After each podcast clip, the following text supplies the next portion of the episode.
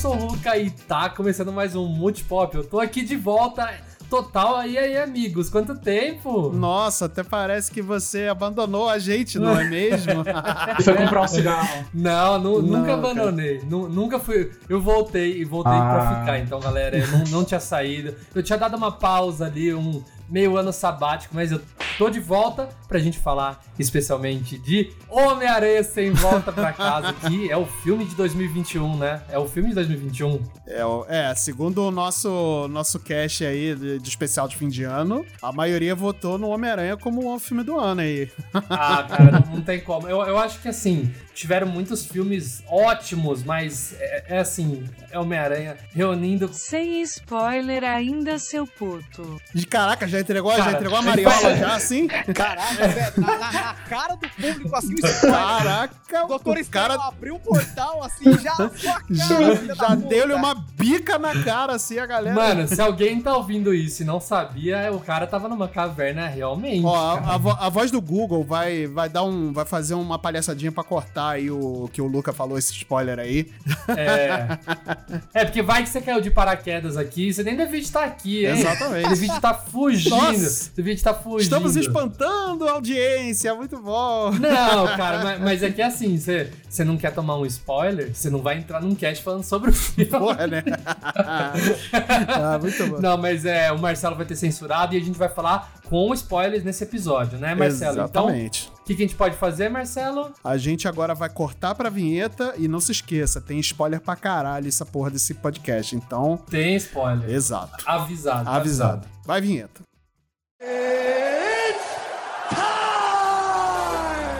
over here! I love you. I know. I am the danger. I'm Batman. I Make every shot count. Just roll. Action.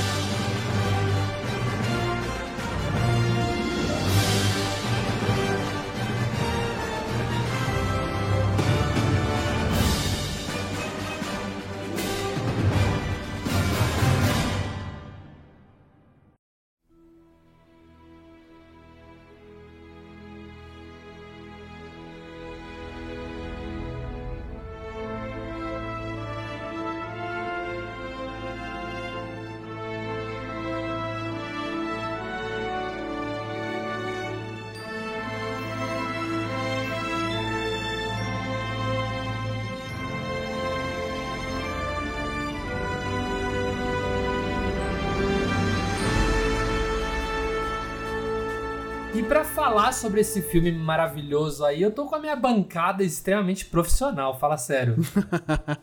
Só profissional de gabaritado. Só profissional, tô aqui com o Marcelo. E aí, pessoal, tudo bem? Como é que vocês estão? Cara, o ano podia. Só podia ter terminado desse jeito, né? Sem volta pra casa. Depois de comer tanto no Natal. Meu Deus do céu. e eu tô aqui com o Marcelo também. E aí, gente, tô aqui diretamente do Universo 616, preparado pra falar do maior filme de super-herói da história. Não, não sei, eu tô brincando, mas realmente, pra 2021, esse filme fez meu coração parar algumas vezes. Nossa, é verdade. E também estamos aqui com o Wildo. Fala galera, beleza? Eu achei que não ia chorar com filme de bonequinho, mas eu chorei com filme de bonequinho, hein? Hildo, Hildo, tem poderzinho pra caramba. Tem poderzinho, tem muito poderzinho. Tem muito poderzinho. Ah, não tem, não tem como não chorar. né? Nossa, foi. Pelo menos não tem raio azul, né? Ah! Nossa, com Vai ser muito raio laranja, hein? Queria só dizer isso. É. E vocês, vocês sabem, né? Eu sou o Luca e, ó, o que eu tenho pra falar, minha frase de efeito é apenas um nome. William Dafoe.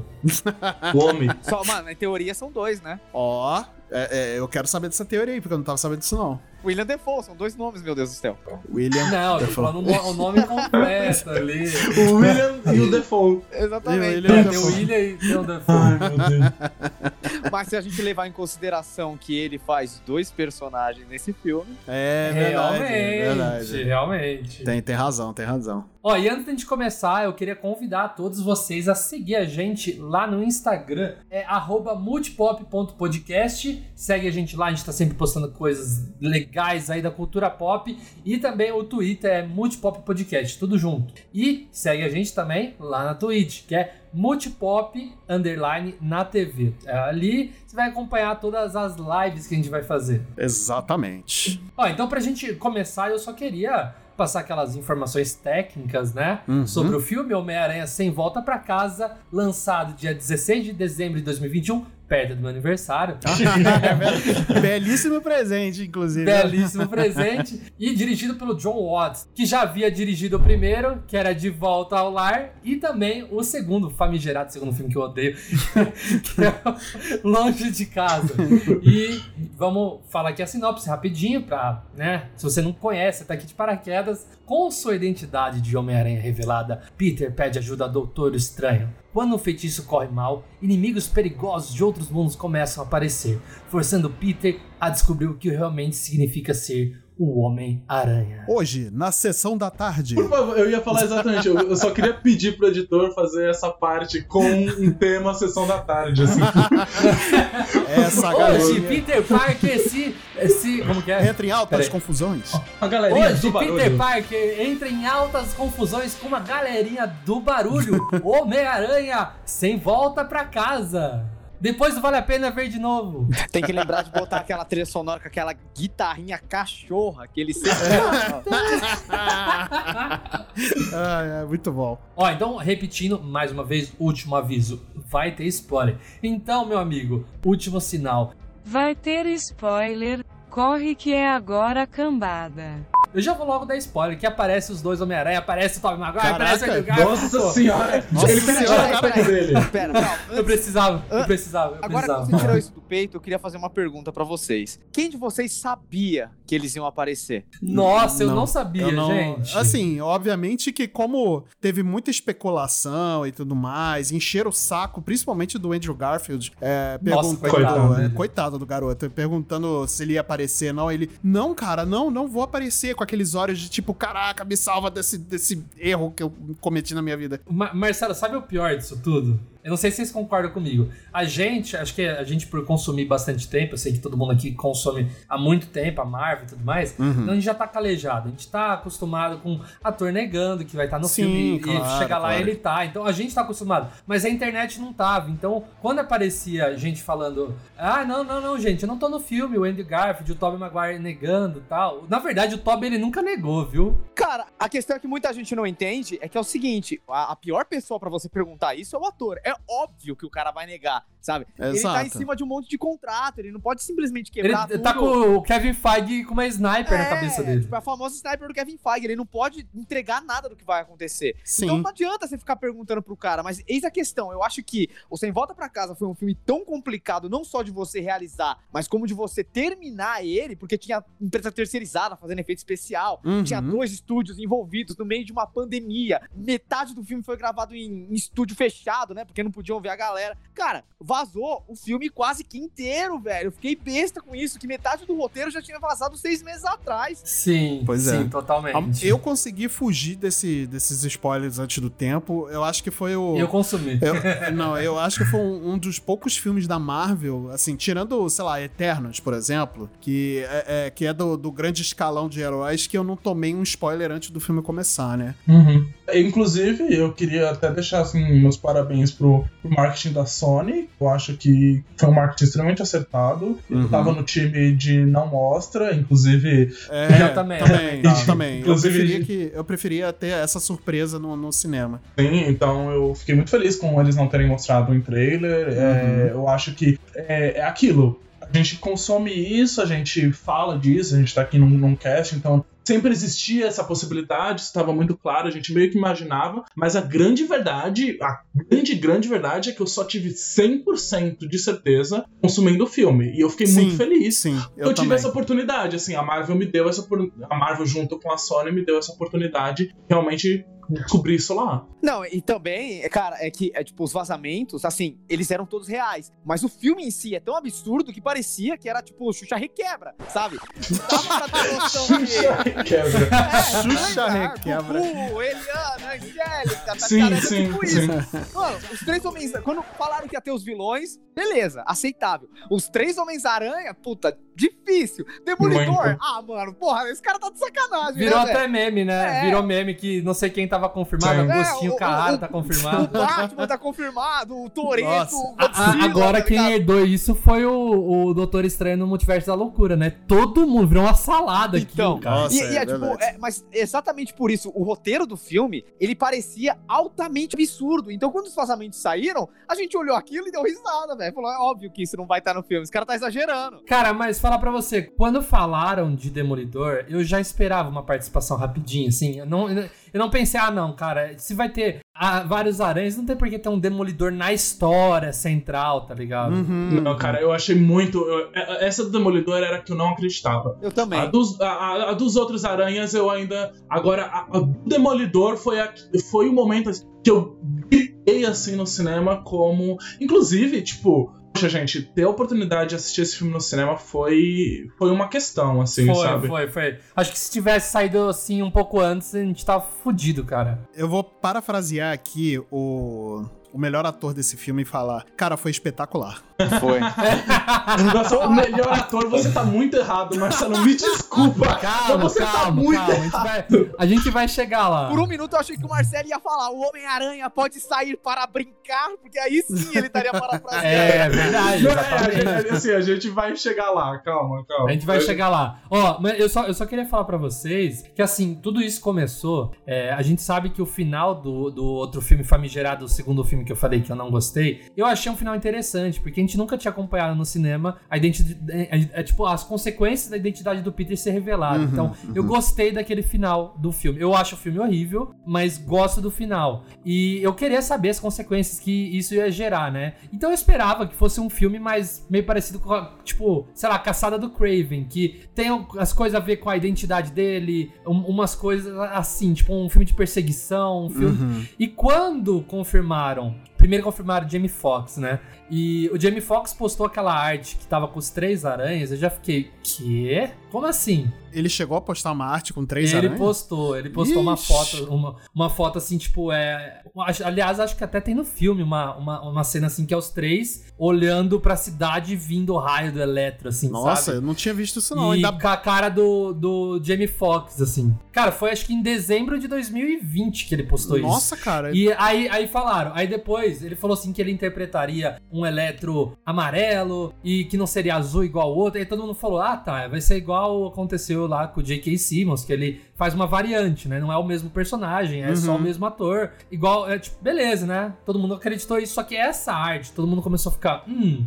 Não, não me diga. Todo mundo já é. começou a olhar, olhar esquisito. Quando confirmaram o Alfred Molina e ele deu a seguinte entrevista, eu estou no filme sim. E eu usaram é, rejuvenescimento digital porque o meu Dr. Octopus sai exatamente no, no- antes dele morrer no outro filme. Uhum. Aí todo mundo falou, tá, então isso tá confirmado. Tá confirmado o, o multiverso aí, pô. É, mas eu acho que é, o que ficou mais assim difícil de digerir era o fato do Kevin Feige ele ser extremamente controlador com o universo Marvel, sabe? Sim. É, tanto que tudo aquilo que não foi produzido dentro do guarda-chuva dele foi desconsiderado, tipo Agents of Shield, Agente Carter, Uhum. as séries da Netflix, tudo isso por O mais próprio que a gente goste, Demolidor, né? Que a- aparentemente é outro. É, É, só então, o mesmo ator. É, é né? difícil dizer. Eu não vou bater um martelo pra, na- pra especulação. No mas, assim, final eu vou falar minha teoria, mas no Mas final assim, só. é, essa é que é a questão. Tipo, ele não legitima nada dentro do MCU que não tenha sido ele que produziu, sabe? Uhum. E tava muito difícil da gente acreditar que seria realmente o Dr. o Dr. Octopus ou o Electro. Era muito mais provável que fossem variantes. Mesmo que o Andrew Garfield e o Tobey Maguire aparecessem, ia ser muito mais fácil de explicar, ia dar muito mais liberdade pra ele se fossem variantes. Mas não, cara. Mano, ele realmente bancou a parada, sabe? Ele canonizou os heróis, filmes, é, né? Ele canonizou. Agora, o primeiro filme, teoricamente, do MCU não é mais Homem de Ferro. É o Homem-Aranha 1 do Sam Raimi. É impressionante isso. Ó, e, e- e vocês aguardem aí, porque talvez em Doutor Estranho vai, vai ser o X-Men de 2000, você vai ver. Ah, eu duvido muito, eu duvido muito. Ah, Ah, anota aí, cara. Nada é impossível. Tô falando até de Motoqueiro Fantasma do Nicolas Cage. Ah, não, não, não. Isso não, isso não. Na verdade, o- Não, é sério, é, é real, é real. Não, já, é já- real. o boto já caiu, já estão falando que o cara lá do The Walking Dead foi contratado pra ser um É, motoqueiro. o- é o Norman Reedus. Não, mas parece que vai, que vai ser. Mano, falaram até que a Jennifer Garden vai aparecer como Electra. Volta pro Homem-Aranha, porra!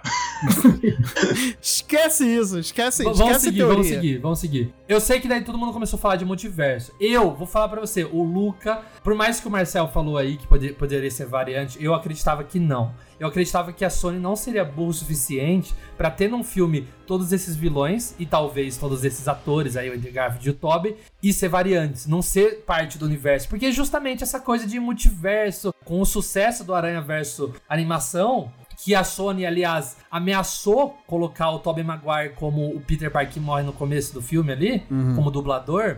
Falei, eu acho que essa troca, eles não chamaram o Peter Parker, o Tobey Maguire ali, tem a ver com uma possível reunião deles um dia. E tem aquela entrevista do Tom Holland na Premiere lá em 2019, do Longe de Casa, que perguntam pra ele, ele começa a rir, aí o Jacob, né, que é o Ned, olha pra ele, a Zendaya olha pra ele também, eles começam a disfarçar, eles começam a segurar o riso, falando, não, não, não sei nada sobre isso Mas não, posso não falar, sei o quê." Luca? Eu acho que isso é muito mais coisa de internet, cara. É. Também acho. O- eu acho que até um- o, o- acho que foi o Marcel que trouxe essa informação que o filme até durante muito tempo era cogitado que fosse um, a caçada de Crave, né? Hum, Não o, o, o, filme que- do qual a gente tem. Então eu acho que é muito fácil você olhar pra, sei lá, um monte de entrevista de um bando de adolescente rindo e falar tipo, "Ah, não, é porque eles já sabiam que na época ia ser, sabe? É, realmente. Eu acho que é muito difícil, ah, muito difícil você acreditar que esse filme foi feito por conta disso, assim, sabe? Uhum. Olha, e eu entendo que a gente gostaria muito de ver esses dois Homens-Aranha assim há muito tempo, cara. Mas eu acho que a questão nunca foi a Sony aí.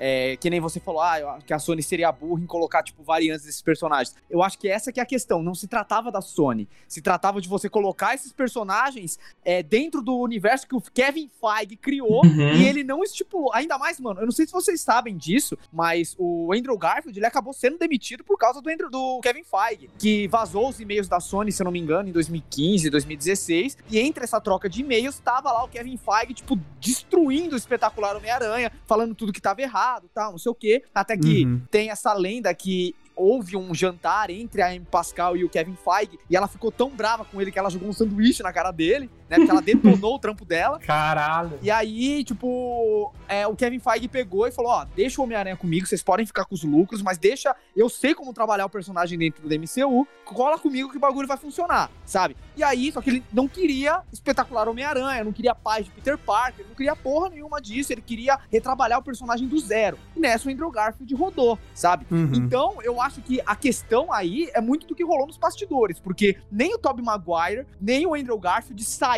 da franquia Homem-Aranha bem, em paz com a Sony, Uhum. sabe? Sim, Eles saíram sim. meio tretados. E outra coisa é que o Kevin Feige, ele não gosta de trabalhar com nada que não tenha sido ele que produziu. Então, você trazer esses Mas personagens... no caso do Tobey foi ele, né? No, no, Não, os Homens-Aranha do Tobey. Ele era assistente, ele era assistente de produção. Tanto os do Ah, Tobey entendi. quanto os do Andrew, se eu não me engano, era o Avi Arad, que era o produtor pica grossa que tava Ah, não, é. Esse cara é toda. problemático pra caralho, né? Ele fez coisas boas, ele fez coisas ruins. E, Querendo ou não, a melhor fase do Homem-Aranha é sobre a batuta dele lá no espetáculo, no Homem-Aranha do Tobey Maguire. Sim, sabe? sim, realmente. Então, eu acho que ele é um ser humano. Ele acertou e errou algumas vezes. Mas a questão é que o Kevin Feige, eu achava muito difícil ele canonizar dentro do universo Marvel personagens que ele não teve controle criativo algum. Sabe? Uhum, e ele uhum. fez, e isso eu não esperava. Ele conseguiu, man- mano, trazer o Andrew Garfield. Acho que o Andrew Garfield, ele nunca imaginou que ele ia botar aquele uniforme novamente. Não, e, Nossa, e a é gente verdade. precisa lembrar que ah, aqui a gente tá falando com o coração, porque nós somos fãs do personagem, Sim, fã da,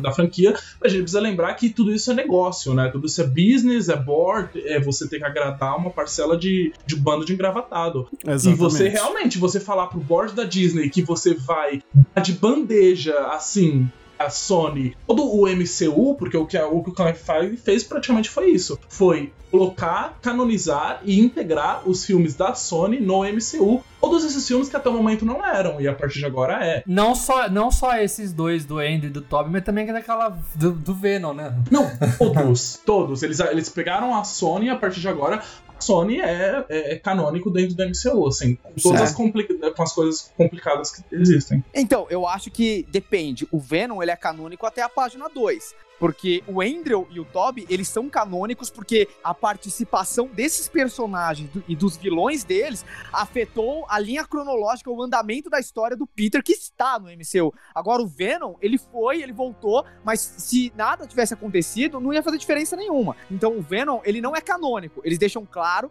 Ainda, existe um porque tem a universo. gelequinha que ele deixou lá. Então, É. mano, independente disso, o Venom do, do Tom Hardy, ele não é canônico. Eu Uhum. acho que ele nunca vai ser. Eu, o Kevin Feige, ele não gosta do que foi feito ali, sabe? Entendi. E, e eu acho que, assim, canonizou como um braço do multiverso da Marvel, que até aí vale tudo, velho. Vale qualquer Uhum. coisa. Até o nosso mundo é o multiverso da Marvel, a gente pode considerar isso. Agora, Pois é. é, eu acho que isso é uma coisa que eu acho importante a gente definir. O que é o cânone do MCU? Eu acho que a gente pode entender que se torna canônico todo e qualquer personagem, independente da onde venha, que modifica de forma categórica a linha do tempo que a gente tá, que a gente tá é, acompanhando desde o Homem de Ferro 1. Então, o Andrew Garfield e o Tobey Maguire, eles modificam essa linha, eles têm impacto real. Agora, eu acho que o Venom e Morbius e sabe-se lá Deus mais o que, eu acho que não. Nossa, esse filme tá um mistério, cara, uma coisa absurda. É. Parece que são três universos e adiaram mais uma vez, né? Tá, já adiaram quatro, cinco vezes. Então tá. Já. O que eu só queria comentar, tipo assim, é que eu acho que a gente tá na mesma, na mesma frequência, só que eu me expressei de, de forma diferente. Uhum. Quando eu cito sobre canônico, não é na questão de, de, de história. Eu digo na questão de você chegar pra uma pessoa que não conhece o, o core da, da história do, do MCU e ver esses personagens lá, entendeu? Então você cria essa conexão entre, entre um e outro. O canônico que eu quis dizer não é nem tanto na, na questão de história, como você falou, de modificar a história, mas na questão de agora faz parte desse universo. É, eu, eu acho que eu concordo com o Wildo, porque assim, primeiro que o, o, o- A gente não sabe como vai ser o Venom 3, né? Tá confirmado já? Eu acho que tá, tá confirmado. Nossa. Mas a gente tem que pensar que esse filme vai tratar de um cara que acabou de voltar do universo, que ele aprendeu tudo, Tony Stark, Uhum. Thanos, e ele ficou lá aprendendo, anotando, né? Se não me engano, ele anota, não lembro se ele anota, assim, o que tá Cara, acontecendo. Na moral, eu acho que eles vão cagar pra tudo isso, esse negócio de Venom, a cena pós-crédito do Venom 2, é, Uhum. dele saber quem é Tony Stark. Eu acho que ele nem pode citar isso no filme dele. Eu acho que, mano, eles vão cagar pra isso e vida que segue, cara. Na eu boa. acho que o, o- eu acho que o Venom 3, eu acho que eles não vão cagar, mas eles vão citar por cima, tipo, igual ele falou ali, um, um bilionário de armadura, é, É. um cara que fica verde e um alienígena roxo com joias que faz desaparecer. Tipo, pronto, você não precisa citar o nome, né? É. O que eu gostaria, o que eu gostaria é que esse Venom tivesse no universo do Andrew Garfield. Aí É eu aí fecho. que eu tô, é aí que eu quero chegar. Eu acho que a Sony podia muito bem fazer o tal do Espetacular Homem-Aranha 3 ao mesmo tempo que faz o Venom 3. Coloca os dois lá. Esquece essa merda aí de. é, co- como que chama lá? Que ele se autodenomina lá? É. Protetor letal? Protetor letal. Porra, mano. Maior, maior vacalhação com o protetor letal, mano. Nada a ver. Mas você sabe que vai ser o nome do próximo filme, né? Vai ser Venom, o Protetor Letal. Certeza. Nossa. Mas enfim, a- a- acho, acho que a gente tá falando muito do, do, do, do filme do Venom e do, do espetacular. Eu acho que a gente tem que. Vamos focar um pouco mais Vamos, no, vamos entrar no do- filme. Agora, vamos entrar no filme É. mesmo, assim. Sim, Primeiro sim. eu queria só, só perguntar pra vocês,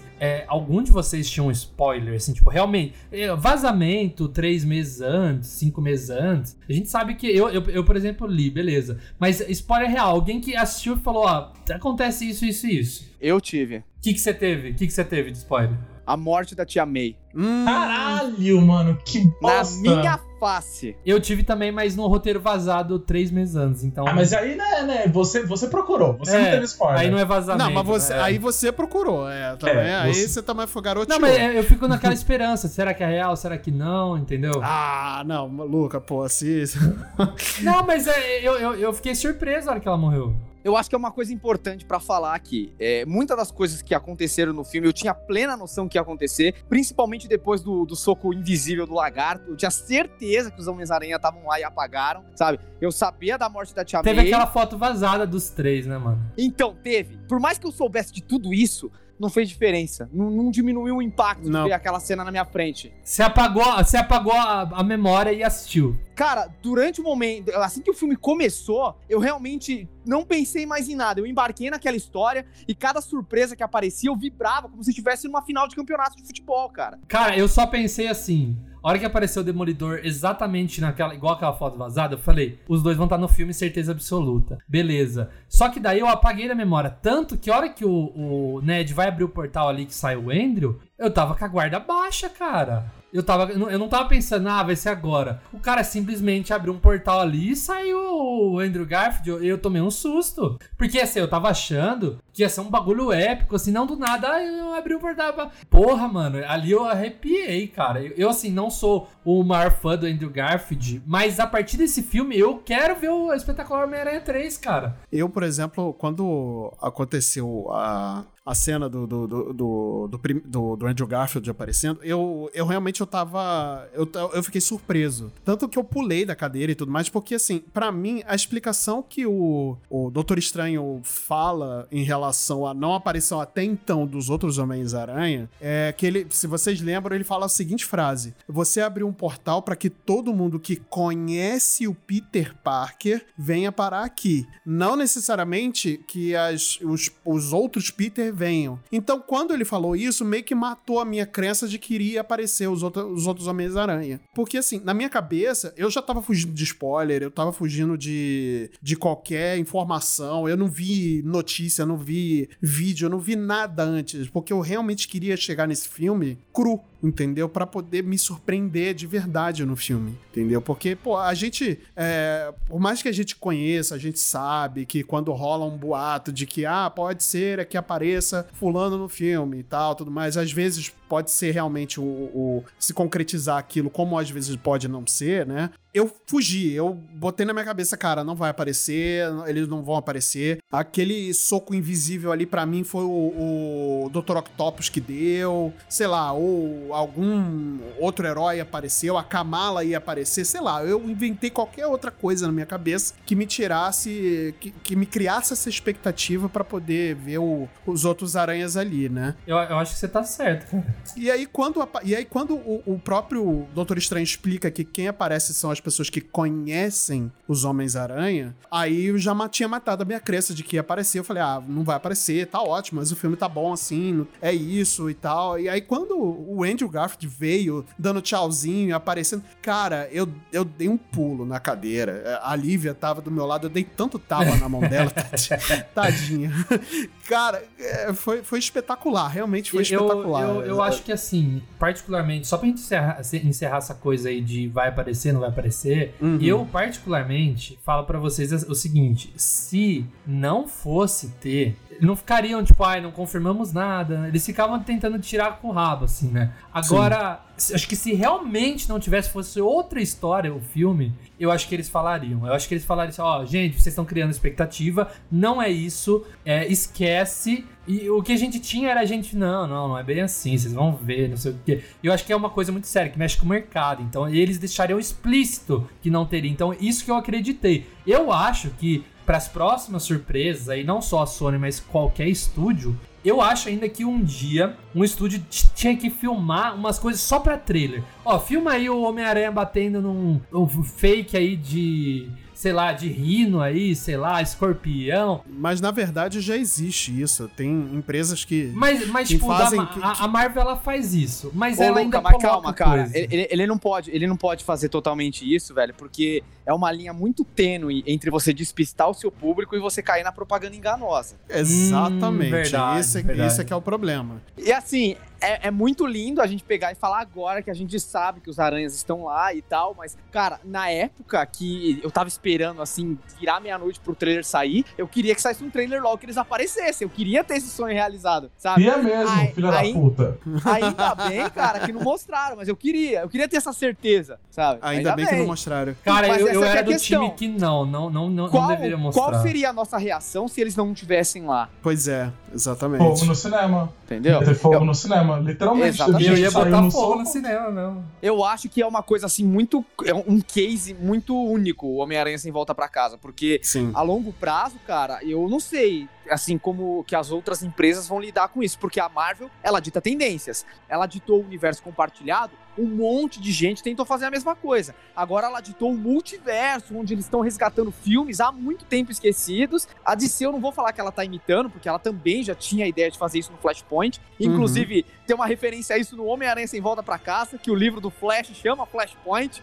Eu achei Muito sensacional. bom, mano. Mas eu acho que essa que é a questão. É uma coisa muito complexa pra uma empresa que não tá bem estruturada desde o começo fazer, igual a Marvel tá fazendo, sabe? E em questão de marketing é mais ainda. Não teve um case assim, tipo, anterior a isso. Você tá ressuscitando personagens de duas franquias mortas que teoricamente a sua franquia matou, sabe? Tá jogando no seu filme. Power Ranger fez isso. Longe. não fez. Power Ranger tudo faz parte da, da, da mesma rede de morfagem. Ah, é verdade. Aqui- ó, mano, cuidado que eu manjo do Lord Power Ranger. Me respeita, velho.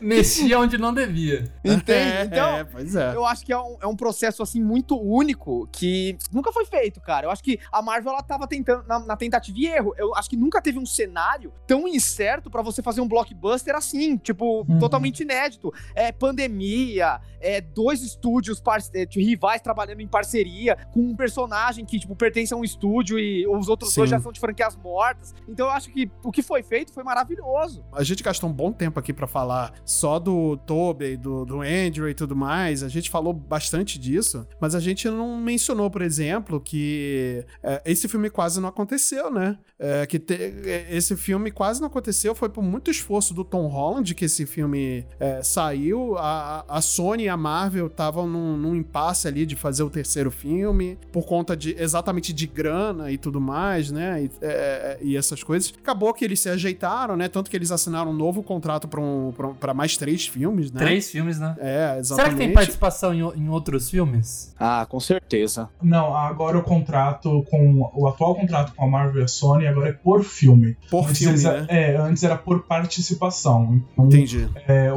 o- quando o Tom apareceu em Guerra Civil, por exemplo, o Tom uma participação, né? Entendi. É, e agora não, agora, agora cada filme será analisado por uma bancada. O que na verdade Entendi. deixa as coisas até um pouco mais difíceis de serem feitas, né? Mas É, exatamente. verdade. o atual contrato é esse. Eu acho que a gente vai ver menos o Tom Holland nos outros filmes da Marvel. É, principalmente depois tirando- do final do filme. Não, tirando o fato. Tirando. É, exatamente. O final do filme realmente dá uma. A gente vai hum, é, comentar um pouco do final do filme depois, mas o. A gente vai acabar vendo menos ainda o Tom Holland nos outros filmes, né? É, por conta do contrato também. É, acabou que o roteiro ajudou nesse ponto, mas é, acho que a gente vai conseguir ver um- uma qualidade melhor agora, que eu acho que esse terceiro filme ele entregou aí um, um Homem-Aranha que a gente que a gente pode aceitar, né? Que a gente consegue ver que ele realmente se tornou um Homem-Aranha, né? Precisou passar por esse monte de, de problema aí, né? E, e- e além disso também, né? A gente teve esse, além desse problema em relação ao contrato da Sony com a Marvel também, a gente teve um, a gente tem um negocinho que tá acontecendo assim, coisa boba chamado pandemia, né? E a gente pra comprar o ingresso, a gente teve um problema danado pra comprar, né? Nossa, foi a primeira vez que eu não consegui comprar assim rápido, tá ligado? Então, a gente teve um problema danado pra comprar ingresso, né? Porque os sites que vendem o ingresso, a gente não vai dar nomes aos sites aqui, porque ninguém patrocina a gente, né? Mas não, se quiserem patrocina eu, patrocinar. cara. Eu tenho que falar. É, É, se quiserem patrocinar a gente, tamo aí, né? Não, não, eu acho que eu acho, eu acho que cabe falar pra criticar o que eles ok, fizeram. beleza. Eu Foi- acho que cabe falar. A, a ingresso.com, que é a maior rede de que vende eh, ingressos online hoje, acho que é a única, inclusive, né? Que, que, que acessa todas as salas de cinema do Brasil, né, para você comprar ingresso, ela teve um grande problema no dia que abriu a, a venda do a pré-venda dos ingressos, né, que eu acho que eles não conseguiram, eles não conseguiram sustentar o, o site, teve muito acesso, teve Parece mais a acesso que ele- Crunchyroll essa semana aí quando saiu a Pois é. É, eles não conseguiram ah, manter o site no ar, de- demorou muito pra voltar. E, e mesmo assim, quando voltou, voltou com muito problema. Cara, eles não sabe se o que aconteceu prepararam. Sabe o que aconteceu comigo? Quando eu comprei, apareceu a compra no meu cartão e no site ficou carregando e deu erro. Uhum. Eu falei, eita, fodeu. Como que eu vou fazer? Tá ligado? Porra, mano. Dá, um- dá uma, um desespero, né? Aí eu olhei, Dá, eu, eu fechei. Depois de muito trabalho, eu consegui abrir o site. Tava lá, tava lá, garantido e tudo mais. Eu fiquei tranquilo. Entendi. Uhum. Mas é, é um, é um desespero desnecessário, né? Pois é. Olha, eu vou contar a minha história que eu consegui o ingresso, porque pra mim foi uma coisa meio desesperadora. Que tem um grande amigo meu que mora na Alemanha e a Uhum. gente vê os. Mano, a gente gosta muito de Homem-Aranha e a gente queria muito ver esse filme juntos. E ele realmente veio pra cá, sabe? Pra gente assistir veio esse pro filme. Brasil? Caralho. Veio, veio. Que a gente foda. viu esse filme juntos. Inclusive, a gente foi com a camiseta do Homem-Aranha, a gente tirou foto estilo variante, sabe? Mano, foi um sonho assistir do lado. Até queria mandar um abraço pro Alexandre Katayama, que tá na Alemanha, ele mora lá em Munique. Abraço E aí, eu fiquei- seu Katayama. E eu fiquei muito feliz de ter conseguido assistir com ele, mas assim, quando eu não consegui comprar o ingresso, eu tava no telefone com ele, tá ligado? Tipo, ele lá na Aham. Alemanha e eu aqui, ele tentando comprar o ingresso de lá, não conseguindo, eu tentando comprar daqui, não conseguindo. O desespero foi tanto que eu fiz o quê? Eu fui pessoalmente no cinema, duas cidades depois da onde eu moro, pra comprar o ingresso, tipo, na boca do caixa, e aí não teve problema nenhum, sabe? Sim. Então, quando tiver esse tipo de problema, eu recomendo a todos os nossos ouvintes que esqueçam o online e vão pessoalmente comprar um ingresso, porque lá tem. O sistema é outro. Sim, não sim. se prendam em comprar no ingresso.com, porque ele congestiona mesmo. Caraca, a gente tá sendo elitista para um caralho, né, gente? Vamos pôr a mão na também. consciência de que tem cara que tem, tipo, um cinema na cidade e, tipo, e a, a compra dele é pelo site, tipo... Aí que não, tá, mas- tem, tipo, tudo, tudo é planejado, sabe? Eu acho que tem muita gente que conseguiu comprar o ingresso, que a data de lançamento do ingresso, ela foi anunciada antes, então a gente tinha, consi- tinha como se programar. A questão é que todo mundo, por causa da pandemia e N coisas, Sim. ficou dependendo do ingresso.com. Sim, E assim, sim. uma coisa que o pessoal não conta é que todos os sistemas de todos os cinemas estão no ingresso.com. A gente tá falando de Cine Araújo, Play Art, Cinemark. Cine, Tá todo mundo lá. Kinoplex também. É, tipo, é óbvio que vai Cinépolis, travar, todo mundo, cara. é, Não exatamente. vai, não vai funcionar. Então, ó, se é, a partir do momento que a empresa fala tal dia vai vender o ingresso, combina com alguém, se você não puder, tal. Já se planeja pra ter alguém físico, pede pra sua mãe, não sei, sabe? Mas conta com isso que você não vai conseguir entrar pelo site. Se você entrar, ótimo. Eu, eu acho que, na verdade, o ingresso.com, a gente tem que a gente tem que falar que eles têm que se preparar melhor para esses eventos. Sim, Cara, exatamente. tinha como eles se prepararem, porque eles sabiam, tinha, é- era sabido que ia ter uma procura, apesar da pandemia, tá, tá, tá comendo solta, variante e tudo mais, tá comendo solta. Cara, eles tinham como se preparar para poder ter um acesso maior no site. Não é uma empresa de, de quintal, não é um, uma, um site que surgiu ontem, é um site que já tá anos. E não é a primeira pré-venda de Marvel ou pré-estreia de Marvel que eles passam que dá esse problema. Aconteceu com Vingadores Ultimato, aconteceu com Guerra Infinita, aconteceu com outros filmes do, do- da Marvel também, o Guerra Civil. Cara, é, é Star impressionante. Wars Star. Wars. Mano, vou, vou falar pra vocês, assim, uma dica aqui. Eu sou a pessoa mais rato do mundo que existe pra comprar coisa online. E é- foi a primeira vez na minha carreira que realmente eu comecei a ter dificuldade. Foi essa vez do Homem-Aranha. Mas na minha vida inteira, uma dica aí, seja ingresso de cinema, de show, ou qualquer outra coisa que vá abrir certa hora. Geralmente, eles abrem de 5 a 3 minutos antes, às vezes, né? Então, minha experiência com o show do Paul McCartney é de estar marcado pra abrir meia-noite, é em 11 e 55 abrir. E às vezes a pessoa, ah não, meia-noite eu sento lá e, e vou comprar. Aí a pessoa que tá esperta, tá dando F5, já abriu, então já comprei. Então muitas, muitas e muitas vezes eu consegui comprar justamente assim, chegando Uhum. antes. Não, não deixe pra comprar de última hora. Que seja 40 minutos antes, começa no F5. Vai que abre. Você tá lá, entendeu? Então sempre consegui isso. E realmente esse dia não deu. E além disso também, né, quando a gente conseguiu finalmente que as coisas se estabilizassem, né, muitos lugares já, foram, já tinham sido comprados, Sim, sessões já tinham acabado e tudo mais. Eu mesmo, eu só consegui ver na pré-estreia porque abriu sessões extras num cinema que é de outro bairro, onde, eu- onde aqui onde eu moro. Pro pessoal aqui do Rio, né, é, conhece a Barra da Tijuca, eu fui no- em São Conrado pra ver o filme, né, no, no Fashion Mall, é, e eu só consegui comprar ingresso daquela sala VIP, né, então eu acabei pagando um pouco mais caro. Ma- é, tudo bem, é um conforto maior, mas eu poderia ter pago, é, poderia ter comprado um pouco mais barato, mas já tinha acabado, assim, lugares. Gente, você já parou pra pensar que se tivesse, sei lá, estreado em janeiro, já não ia ser o sucesso que foi? Porque eu acho que era um momento da pandemia que é pré-variante, né? Que a gente sabe que essa variante tá todo mundo pegando. Eu, por exemplo, eu já não vou mais no cinema, até né, cair os casos de novo. Se tivesse adiado um mês que seja, talvez não fosse o sucesso que foi o filme. Mano, todo mundo viu no cinema quase. Eu já não sei se não seria. é, é, ta- ta- não, não seria. A bilheteria não seria a mesma. Eu acho que teria. Eu, eu acho que seria grande, mas não seria igual. Cara, eu acho que não tinha como, era. Tudo culminou, o universo conspirou pra isso, porque o era um filme de Exatamente. Natal, cara. Tem isso também, Sabe? né? Eu acho que foi uma, uma convergência de fatos que contribuiu pro Homem-Aranha ser o sucesso que foi. E eu espero que continue, porque é o meu herói do coração e eu quero ele prosperando, velho. Eu quero ver ele alçando voos muito mais altos. essa coisa de assistir no cinema, eu vi uma, uma pessoa falando sobre e depois eu parei pra analisar. Realmente, as falas ali, é, algumas falas do filme, elas são pensadas exatamente pra ter a explosão do público e depois falar. Você pode ver que muitas vezes acontece uma coisa assim e não tem uma fala logo em seguida, porque é justamente a hora que o cinema berra, grita, não sei o quê, e a hora que todo mundo fica quieto, as pessoas falam. Então parece uma coisa meio de teatro, sabe? Que Sim. as pessoas esperam aplaudir pra falar. Então eu percebi isso. Em alguns momentos não, em alguns momentos eu não consegui ouvir que a pessoa falou. Consegui por causa da legenda, na verdade, né? Não vi dublado.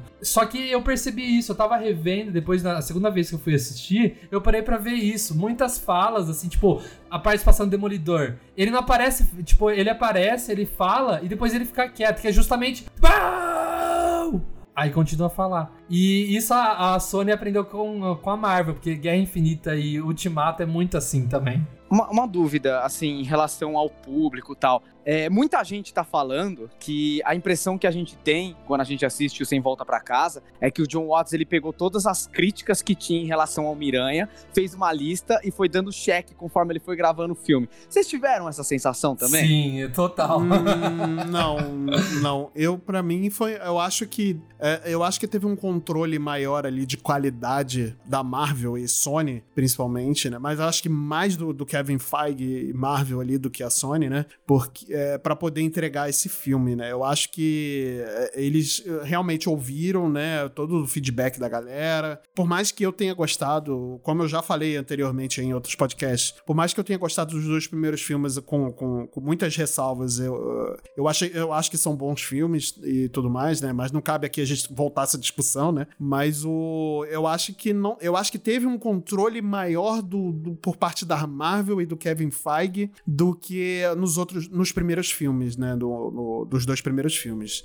Cara, eu não sei se foi o Kevin Feige, se foi o John Watts, se foi a Pascoal, quem foi, mas é, para mim é muito claro que esse filme foi sim feito com uma tabela de Excel dando check nas situações. É, eu, eu sei que vocês jogaram o, o- o jogo do Homem-Aranha da Insomniac, por exemplo, e eu ouvi muita gente falando que tem coisa que parece que é um para um do que acontece no jogo. Então, sim, foi feito. Isso, isso tá na cara. É, a primeira vez que isso é, que é possível fazer uma parada como essa, por causa que o, o Homem-Aranha tem personagem pra, pra isso, tem carreira pra isso, Uhum. fico feliz com o que foi feito, mas assim, pra mim é inegável. Ali, claro, tão- tão natural quanto a luz do dia. Então, eu perguntei isso porque eu tenho quase certeza que tudo isso foi proposital. Eu acho que eles ouviram as críticas. Eu não acho que foi, tipo, a Marvel, a Sony. Eu acho que eles realmente estavam visando lucro, né? Porque são empresas, infelizmente. Mas, é, tipo, não é um processo artístico. Até porque os outros dois filmes também renderam dinheiro pra caramba, né? Então. É, mas eu acho que eles ouviram o público, ainda mais porque houve uma crítica muito grande na interpretação do Homem-Aranha pela Marvel, Uhum, sabe? Por uhum. mais que todo mundo critique a Sony pela, pela, pelos filmes do Andrew Garfield, ainda assim, os melhores filmes do Aranha estavam sob a tutela da Sony. Uhum. E a Marvel, que a gente sempre imaginou que faria o Homem-Aranha muito mais perto daquilo que a gente estava acostumado, não entregou o que a gente esperava. É, entregou um verdade. Homem-Aranha muito aquém daquilo que a gente estava acostumado, em questão de responsabilidade, em questão de altruísmo, sabe? Não criticando o Tom Holland. Eu gosto muito do ator. Eu também, mas também. eu acho que ele se torna o Homem-Aranha efetivamente no final desse filme. Sim. E eles, sim. eles conseguem contornar e arrumar todas as críticas que eu tinha a esse personagem lá naquele cast que a gente fez sobre os filmes do Homem-Aranha. Uhum. Quando o, Tom Holland termina o filme, ele é o meu Homem-Aranha também, Sim, sabe? Ele sim, aprendeu concordo. da pior forma possível que com grandes poderes vem grandes responsabilidades e tal. E eu acho que os fãs têm papel nisso, por dois motivos. Primeiro, tem aquele copinho que fica aparecendo o tempo inteiro de café, onde a MJ trabalha, que o copo tá escrito ficamos felizes em servi-los. Eu tenho muita impressão que eles estão falando pra gente, sabe? Sim, sim. E no final, nos créditos, tem uma, uma parte enorme agradecendo os fãs, Uhum. sabe? Não é, não é corriqueiro, não Então é eu corriqueiro. acho que ouviram os fãs, eu acho que eles ouviram as nossas críticas e tal, e começaram a construir esse roteiro em cima disso. Falam que, tipo, Stranger Things é uma série construída em cima de algoritmo. Eu acho que o roteiro do Homem-Aranha Sem Volta Pra Casa é construído em cima de Twitter. E graças a Deus, velho, porque eles me entregaram o que eu queria. Mas eu posso falar uma coisinha, Marcel? Você comentou sobre a Marvel não ter entregado e tal, mas eu acho que ela é interessante também a gente voltar um pouco no passado e lembrar que o Homem-Aranha do Tom Holland acabou sendo o que foi muito por conta do que os fãs falavam naquele período, né? Porque É. se a gente lembrar, existia muito essa parada de não aguento mais ver Tio Ben morrer. E aí a Marvel foi lá e tirou o Tio Ben do, do, do cinema. Uhum. Não aguento mais ver o, o- Não faz sentido o Homem-Aranha fazer o uniforme, porque o Homem-Aranha não, não- não- Ele é um moleque, teoricamente ele não É, não é conseguiria. uma costureira, né? Exatamente. Então, todas essas críticas que existiu lá no período do, do, do Andrew Garfield e do Tobey, e, e assim que tava finalizando, eles se entregaram na Marvel também. Eu lembro claramente de pessoas falando que não aguentavam mais o Tio Ben e que queriam que ele saísse da história. E quando eu digo isso, eu digo sair mesmo. Houve pessoas que não queriam o Tio Ben. Não era, não era do tipo, ah, não queria ver ele morrer. Era, não queria ele mais lá. Entendi. Eu, eu, eu concordo com o Wildo. É, eu até ia é, é, tipo, falar, ponderar entre o Marcel e o Wildo. Porque, assim, uma crítica que eu vi sobre o filme antes até de assistir é de que a Sony, ela meio que admitiu de que ela tava errada. Porque, assim, o que eu ouvia os, os fãs de- do- dos filmes do Tom Holland falando é que eu tinha que aceitar. O Tio Ben não existe no universo dele. E realmente não existe, tá, gente? Mas que o tio Ben dele era o Tony Stark, que com a morte do Tony Stark ele ia criar responsabilidade, e que é um Homem-Aranha diferente, é um Homem-Aranha dos anos 2020 aí, que não sei o que, não precisa ter uma tragédia pra marcar ele, não sei o que. Só que eu tava falando, cara, a minha crítica ao filme 2 é a falta de responsabilidade dele. O cara fala claramente: não quero salvar o mundo aí, eu quero curtir as minhas férias. O Homem-Aranha nunca falaria isso, que é justamente a coisa da responsabilidade. E eu via muita gente falando que isso, que eu tinha que aceitar que esse era o novo Homem-Aranha. E com o filme provou de que não, esse não era o Homem-Aranha. Então eu vejo que. Eu acho que a Sony não planejou isso, fazer construção em três filmes. Eu acho que realmente ela queria fazer um Homem-Aranha atual, um- um- uma nova abordagem de Homem-Aranha. Agora ela entregou isso, sabe? Não vai ter o Tio Ben. ele- eu acho que nem deve existir um Tio Ben pro Tom Holland. Na verdade, deve existir, porque na mala dele tá escrito, né, no segundo filme. Mas deve ter sido, tipo, algo que ficou por isso. Às vezes morreu de outra coisa. E ele não sente esse peso. Eu, eu sempre falava, cara, não precisa mostrar o tio Ben morrendo, mas mostra o peso que o tio Ben teve na vida dele. Mas eu achei muito legal aí que agora o tio Ben, ele não existe, mas o Peter sentiu o pe- o peso, que é a responsabilidade. Cara, eu achei muito legal. É, Eu, eu tinha minhas críticas a da, da, da- da Marisa Tomei, porque eu achava que ela não trazia o calor que a May tem. Mas nesse filme eu senti, cara, o final dela morrendo ali, o final não, o final dela, no caso, a hora que ela morre ali, que ela foi atingida, eu falei, fodeu. Aí depois ela levantou, eu falei, caralho, mano, perderam a chance de fazer a maior tragédia, né? Aí E morreu. Falei, caralho, agora sim, mano. Agora ele vai ter que ser. Vai ter que ser agora. Agora que o cara vai ter que criar responsabilidade. E foi, cara. Então, realmente, o que o Marcel falou, esse é meu Homem-Aranha. Cara, é uma coisa que eu acho bem interessante de pontuar aqui. Lá vou eu, né? Novamente pendendo pra esquerda, como sempre, né? Hum. Mas essa aqui é a questão quando a gente fala sobre o que é o Homem-Aranha e muita gente não entende. A Tia May, ela deixa bem claro pra ele que, desde o começo, né, que ela é uma pessoa altamente altruísta. Ela trabalha no Festa, que dentro dos quadrinhos e do jogo do Homem-Aranha é tipo uma instituição de caridade, ajuda pessoas sem tetos e tal. E a Tia May, ela é voluntária, ela trabalha lá, né? O- Inclusive o dono dessa instituição é o Homem Negativo, que é um vilão dos quadrinhos. E eu achei muito interessante quando eles estão tendo uma conversa, né? Que a Tia May deixa bem claro a postura dela de, tipo, de com grandes poderes e grandes responsabilidades. Pra ela, não é só uma frase, sabe? Sem desmerecer os dois tio Bens que falam isso, é eu uma acho atitude, incrível né? tal. É uma É, atitude. ela bota a mão na massa mesmo. Ela acredita que ela tem uma responsabilidade de fazer algo pelo mundo e ela faz, sabe? E aquele discursinho que a gente ouve sempre da galera meio fascistoide de que bandido bom é bandido morto, não se enquadra em heróis como o Homem-Aranha. Nem nessa te amei, né? Você vê que ela, ela abriga o, o, o Duende Verde, né? Ele, o Norman. É, a, a, a grande frase dela, o, o grande ensinamento dela é todo mundo merece uma segunda chance. Eu acho que Exato. Uma das grandes coisas que a gente pode olhar pra esses personagens, pra esse roteiro e tirar pra gente é os vilões do Homem-Aranha, eles são uma alegoria ao que a gente tem na realidade, sabe? Uhum. Eles não são maus, essencialmente maus. O Duende, que é o pior de todos, assim como todo mundo que tá ali, é uma vítima das circunstâncias. Eles sofreram um acidente. Vítima do capitalismo. É, todos eles são vítimas do capitalismo, verdade, sabe? Tipo, direto ou indiretamente. Mas eles são vítimas das circunstâncias. E por causa disso, eles merecem uma segunda chance. Não, não tem essa, tipo, de condenar uma pessoa à morte só porque ela não teve sorte e acabou se tornando uma coisa que ela não deveria ser. Sim. É, é, tipo, se você pode fazer alguma coisa pra ajudar, pra salvar essa pessoa, pra dar uma segunda chance pra ela, Uhum. é sua obrigação fazer. A Tia May ensina isso e eu achei muito forte, ainda mais nesse período que a gente tá vivendo, de extrema direita aí pegando e querendo armar todo mundo pra matar bandido, que é um discurso pobre. Exatamente. Cara, você foi perfeito na sua colocação. Pois é, e, e, e, cara, assim,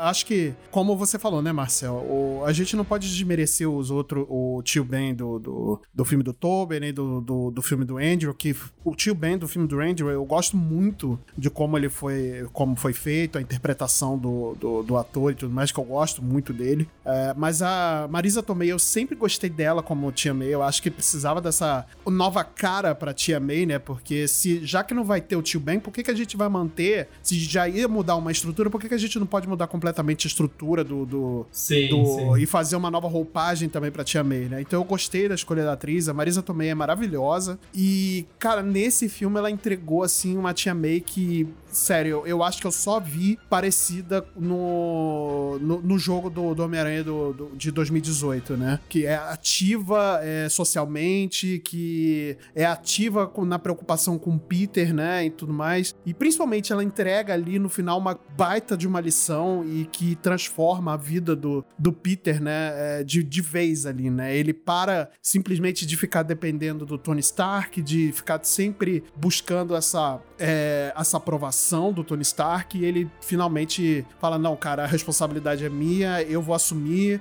toca, é, toca em mim que eu vou dar jeito, entendeu? É- E é isso que, que, que a gente conhece o Peter Parker desse jeito, né? né? E foi fantástico, assim, foi fantástico. É, Eu chorei muito nessa hora que eu- a, a, a Tia May morreu. Foi, nossa, eu tava me desfazendo ali na cadeira. E eu acho que só não foi pior é, depois de um outro momento, mas a gente vai comentar daqui a pouco que eu e o Hildo, nesse momento, a gente. A gente É. Deu uma, deu uma, deu uma, deu uma- a gente deu uma derretida ali, mas é, a gente vai comentar daqui a pouco, né? Mas eu acho que foi o momento mais importante dos três filmes ali pro Peter Parker do Tom Holland, né? Crescer como homem e como Homem-Aranha, né? Nossa, mas de longe, cara, a gente consegue sentir que ele, es- esse momento foi realmente é, o que tornou ele o Homem-Aranha. Acho que, se eu não me engano, eu falei isso no nosso cast sobre filmes do, do Miranha, né? Sim, que sim. o Homem-Aranha, ele é um herói que ele precisa ser forjado na tragédia. Uhum. Isso apareceu até no Aranha Verso, no momento em que o tio Aaron do Miles morre, e todos eles comentam que algum deles, aliás, que todos eles em algum momento sofreram uma perda que fizeram eles perceberem o papel que eles tinham na sociedade. Exatamente. E o, o Tom Holland não teve isso. O Tony Stark, ele não era isso. O, tipo, o tio Ben desse Peter Parker era a tia May. É a- essa é a figura que faz o Homem-Aranha perceber que ele tem uma responsabilidade com as pessoas por ele ter um poder.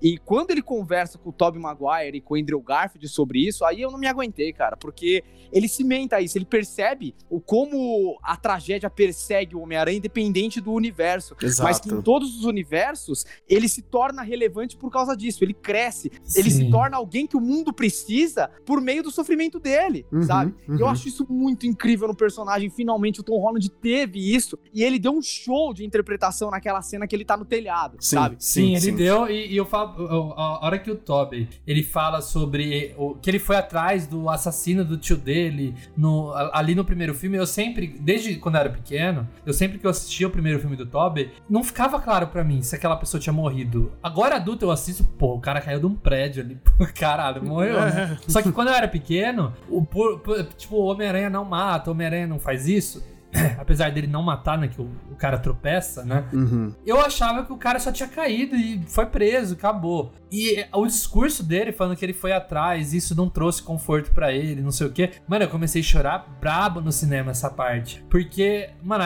eu gostei muito da interpretação do Toby. Eu acho que assim, eu de- devo falar aqui que pra mim o destaque entre os dois, o Toby e o Andrew, eu acho que fica pro Andrew, na minha opinião. Ah, Mas tem dois momentos do, do Tobey, que é esse, que ele cita o, o tio Ben. Ele fala do grandes poderes ali junto. Uhum. E eu achei até estranho, porque o Andrew fala que foi o tio Ben, mas o tio Ben dele nunca falou isso no filme, né? Mas Ah, tudo bem. Ele chega. Não, ele chega a falar assim. Ele não fala, ele não fala, ele, não fala é- outra coisa. Não nessas palavras, mas ele, ele deixa Sim, entender sim. que o Peter ele tem um dom Sim. e ele tem uma responsabilidade com o mundo. Só que ele fala isso de maneira espaçada. Uhum. É, ele fala sobre responsabilidade antes do Peter sair de casa, só que esse lance dele pegar e falar que o, o Peter tem um dom e que ele, o, o mundo merece esses dons do Peter, tá na gravação de celular que ele não ouve e ele Sim, só ouve sim, no final do É, filme. verdade. Então se É um você discurso juntar... muito bonito, inclusive. Exatamente. Não, se é você muito, juntar nossa, duas eu, eu- partes... eu assisti recente, eu quase chorei, mano. Nossa, fiquei muito emocionado. Se você juntar esses dois pedaços, você vê que é a mesma mensagem, né? Só que o, o tio Ben do Toby, ele resume muito bem. O- Uhum. Ele sintetiza o que o tio Ben do Andrew falou em uma, uma, uma frase simples, né? Sim. E, não, e outro momento ali que eu me acabei, acho que foi o momento que eu mais chorei, na, na real. Assim, eu chorei quase o filme inteiro.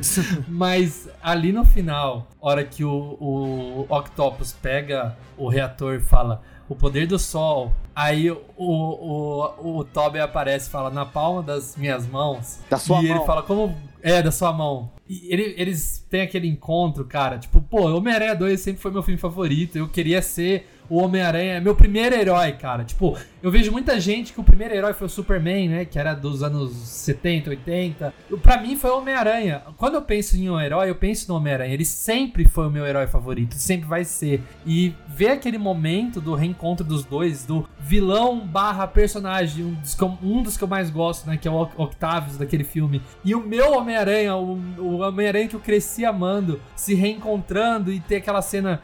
Como você tá, garoto? Porra, mano. Nossa senhora. E ainda bem que eu tava de máscara. Eu tava com. Eu fui assistir no IMAX, né? Então, tava com óculos do tamanho da minha cara e uma máscara PFF2, assim. Então deu pra esconder o choro. Mas eu, eu me acabei de chorar essa parte. não, se Nossa, não é. esconda, cara, não esconda, deixa sair. não se reprima, não se É, reprima. Deixa sair. Cara, e, e, e falo pra você, eu gostei muito, eu, eu assisti legendado, mas depois eu cheguei em casa e vi essa cena dublada, porque eu gosto de assistir o Homem-Aranha do Tobey dublado, pelo, pelo Manolo Rey e, e tudo mais. E eu vi essa cena dublada e eu comecei a chorar mais ainda. Eu tô até quase chorando aqui. Cara, você citou o Octopus, mas é uma coisa que eu gostaria de destacar também, que os três vilões principais desse filme são o Duende, o Octopus e o Electro, né? E como eles estão bem, né, cara? Nossa, verdade. Os outros estão cumprindo tabela só, né? Assim, foi O Areia importante. o- Não, foi importante o Lagarto e o Homem-Areia ali, né? Pra poder complementar a história e tudo mais. Mas o realmente esse trio, né? Realmente, acho que foram. Tirando a aparição, né, do- dos, dos dois Homens-Aranhas a mais aí, né? Acho que foi o, foi o grande destaque do filme, né? Aquela batalha, do, a primeira batalha do, do Peter com o Octopus lá na autoestrada, cara, aquela sequência é maravilhosa, muito bem feita. O meu, cara. o, meu, o meu cinema gritou, começou a tremer assim, ó. Aham. Na hora que apareceu a garra ali, todo mundo, o cinema explodiu. Pá! Olha, isso é uma coisa que eu gostaria de, de falar pra vocês. Talvez vocês não gostem de ouvir. Mas Ah. assim, eu gosto das, das sequências de ação. Eu acho elas bem legais. Me emocionou o filme inteiro. Mas assim, existem duas formas de você analisar ele: a questão técnica e a questão emocional. Em questão emocional, o filme ele acaba comigo. Ele é maravilhoso, 10 de 10. Mas em questão técnica, pra mim ele me decepciona em muitos momentos. Quando você Uhum. baixa assim a Uhum. poeira e você começa a analisar as cenas de ação, Sim, você percebe, sim. por exemplo, como o John Watts é um, um diretor muito limitado se você comparar com o Sam Raimi. Uhum. Porque todas as cenas de ação, eu fiquei me perguntando, cara, se fosse o Sam Raimi dirigindo, seria muito melhor. Uhum. Porque ou elas estão muito escuras,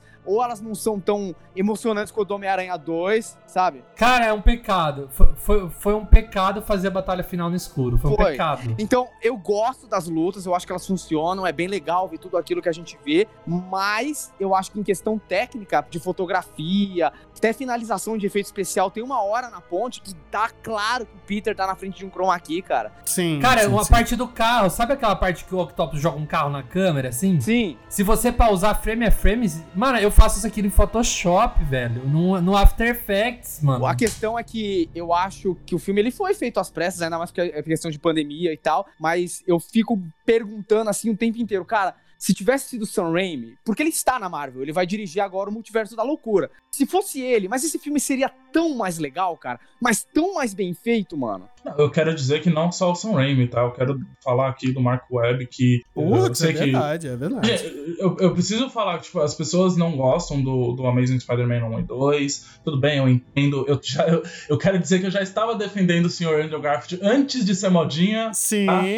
Eu já tava eu- antes de Eu vou, ser eu vou modinha. te falar que eu também, ó, eu isso tá comprovado em podcast, né? Que eu falei que eu gosto dos filmes do Andrew Garfield, cara. Eu, não, eu tenho minhas ressalvas, mas eu gosto. Eu gosto do Andy, mas eu não gostava do roteiro, principalmente dos vilões. É, eu, eu gosto do Andrew Garfield, mas eu não gosto dos filmes. Por mais que a gente comente tudo isso sobre o, o Mark Webb, eu acho que o, o que ele faz no, no Amazing Spider-Man 2, é, junto com. Claro, eu, eu sei que cinema não é feito só pelo diretor. Eu sei que Uhum. tem diretor de fotografia, auxiliar de edição, um monte de coisa. Mas eu acho o The Amazing Spider-Man 2, pra mim, ainda é o filme mais bonito de super-herói já feito, assim. Não, sabe? eu, eu acho que na parte da arte eu concordo com o Hugo. Sim, sim, eu a, a- acho a cena do, do a abertura ali do Homem-Aranha se balançando, pra mim é o maior swing do Homem-Aranha até hoje, tá ligado? E é uma crítica que eu tenho ao filme. Eu tava falando no Twitter recentemente, porque o que acontece? Eu não sei se vocês estão sabendo disso, vocês aqui da, da bancada e também o público que tá ouvindo, mas saiu uma versão na Índia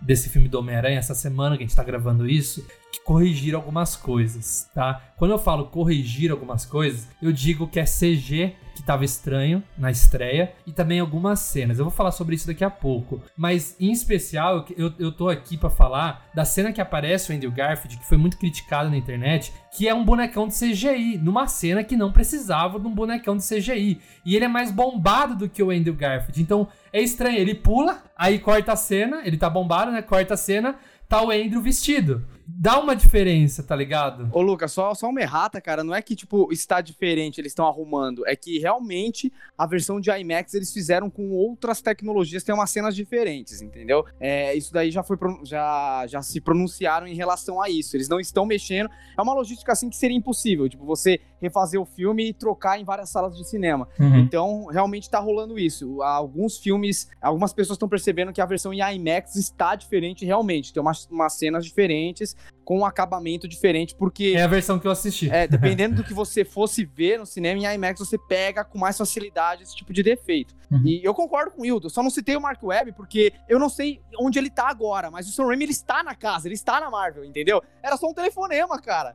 E...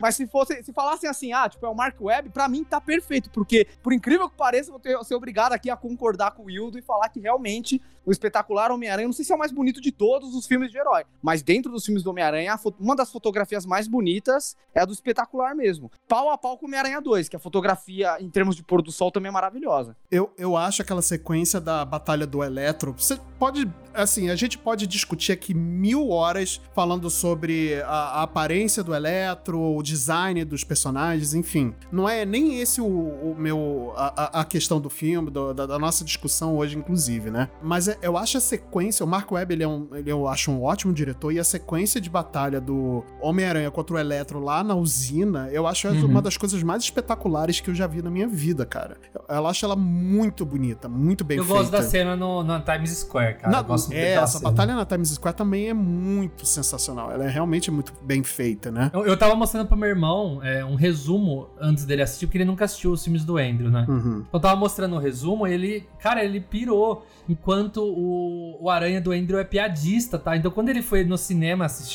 ele gostou, ele gostou pra caramba do, do Andrew Garfield. E ele até concorda que deve ter um 3. E ele nem assistiu, tá ligado? Uhum. E. Mas eu, só, só pra eu encerrar aquilo que eu tava falando, realmente eu não sabia disso, Marcel. Foi muito boa sua colocação. Mas eu, eu tô aqui pra criticar o CG do filme. De novo, porque não é de hoje que eu critico o CG do Homem-Aranha do Tom Holland. Não precisa. Gente, tem, tem parte que não precisa do CG. Por que, que você vai criar um bonecão de CG para pular num portal pra não, frente? E o filho da tá puta ligado? é acrobata, cara. Ele não precisa disso, entendeu? Não, exatamente. Eu, eu, tava, eu tava vendo uma foto, né, dos três aranhas se abraçando, tá ligado? Aquela cena do final. Não. E você vê, assim, que o, o, o Toby tá realmente com uma fantasia. Apesar de eu achar o, o Toby bem bonecão muitas partes do filme ali. Eu até achei estranho, vale da estranheza. Mas o Toby tá de fantasia, o Andrew tá de fantasia, o, o Holland tá na gravação, mas colocam aquele filtro parece que é a pele dele. Parece que passaram no Paint, tá ligado? Uma tinta vermelha na pele do, do Tom Holland. Cara, não precisa. Você vê as gravações, os, os making-off e tal. A fantasia do Homem-Aranha é linda. Talvez, eu diria que na, no backstage, tá? Não, não tô falando do filme no backstage, ela é tão bonita quanto a, a fantasia do Tom Holland, do, a fantasia do Andrew Garfield, que para mim, do espetacular Homem-Aranha 2, é a melhor fantasia do Aranha, né? E lá no backstage é tão linda quanto, mas eu não sei o que a Sony faz, que ela coloca um CGI desnecessário. Olha. Sabe, em parte que. Be beleza, vai colocar ele swingando, balançando no prédio, pulando, acrobacia, colocar CGI, beleza. Mas vai colocar o cara parado. Mano, veste o cara, velho. Pra quê? Eu acho muito estranho, na moral. Mano, já que você falou de fantasia, eu queria pontuar como eu achei uma ideia idiota aquela fantasia de, dele ter virado do avesso para ir combater o Electro. Nossa, sim. É só pra vender boneco, idiota? né, mano? Eu não achei que idiota, não. ideia idiota, velho. Jura? Eu, eu gostei. Merda. Eu gostei. Eu achei desnecessário, igual a aranha de... Feito lá que o Octopus coloca no peito dele. Achei que ia ser importante e não serviu pra porra Nada. nenhuma. Nada. Achei uma merda também. Tava muito mais legal antes. tava, tava. E ficou feio, né? Por causa que o CGI é, é mal feito. E não tem utilidade. Eu pensei, porra, mano, eu acho que pro final do filme, sei lá, ele vai tomar uma facada, vai dar uma mudada no peito dele. Não mudou nada. Não, tem uma utilidade. É pra você reconhecer ele perto dos outros dois. É pra isso uhum. que ela serve. É só, é só, só isso, isso entendeu? Porque ah, realmente aquele outro uniforme dele era muito parecido. Então você tinha que ter algum elemento diferenciando o Tom Holland para você ver quem era o Aranha número um ali, sabe? Mas basicamente é, é isso, ponto, sabe? É, agora, aquela, aquela história de ter virado o uniforme do avesso, eu achei uma coisa tão desnecessária, velho, tão para vender boneco que eu fiquei com vergonha. Quando isso aconteceu no cinema, eu, eu, eu comentei um, eu fiz um comentário em voz alta, né? Tipo, é, mas tem que vender boneco mesmo, né? E aí. mas é isso, né? Eu, eu, eu, via, eu via gente falando que, nossa, que horas que o Peter vai fazer esse uniforme? Eu falava, gente, eu já sabia disso do, do uniforme do avesso. Tava num, num vazamento. Não, não só num vazamento, mas tinha uma descrição de um produto oficial falando. Era um e, boneco e, do Lego. E tinha aquela era foto. Um boneco, era um negócio de Lego. É um boneco do Lego, exatamente. E tinha uma, um vídeo de bastidores bastidores que o irmão, do, aliás, é o irmão do Tom Holland, o ator, ele joga um balde de tinta, aquele que ele suja no filme, que aparece como, como se fosse mídia social, né? Como se fosse do Twitter, assim, lá no filme. Era uma cena real do filme, que ia, acontecer isso, ia ser mais explícito, né? Mas eu, ach, eu achei tão. Sim, arruma uma, uma nova fantasia, tem que ter três, né? Porque é, no outro filme foi a mesma coisa. Tipo, tem a fantasia clássica, tem a do Aranha de Ferro, que eu não entendo. Uma hora ele usa, uma hora ele não usa. Não consigo entender isso. E tem lá no, no Homem-Aranha 2 lá, tem o macaco noturno. Né? Então ali pelo menos é pra disfarçar, beleza, faz parte da história do filme, mas ali virou do avesso. E ela é bonita, cara. Eu acho que ela, ela do avesso até que bonita. Tem no Fortnite ela, tá?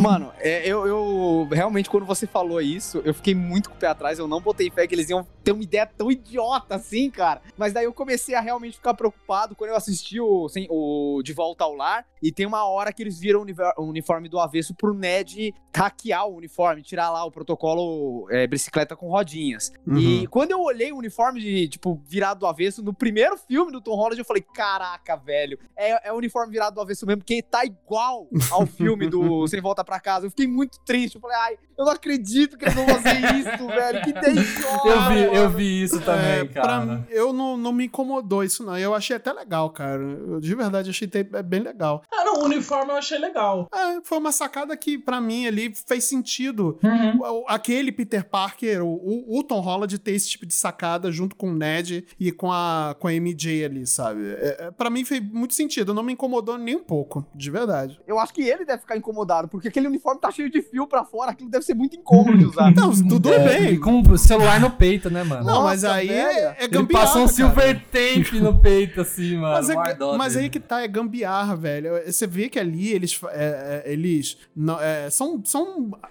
cara, estão na final da adolescência, eles ainda, né? Então, tipo, é normal ter esse tipo de ideia idiota. Pra Eu mim, tô falando do uniforme mesmo. O uniforme então... dele, o do Tony Stark, quando ele tá usando ele normalmente, deve ser muito desconfortável. Porque ah, tem aquele deve, monte de fio. Deve. Cara, deve ser um porre que, não, deve pinicar o tempo inteiro, cara, além de entrar na bunda.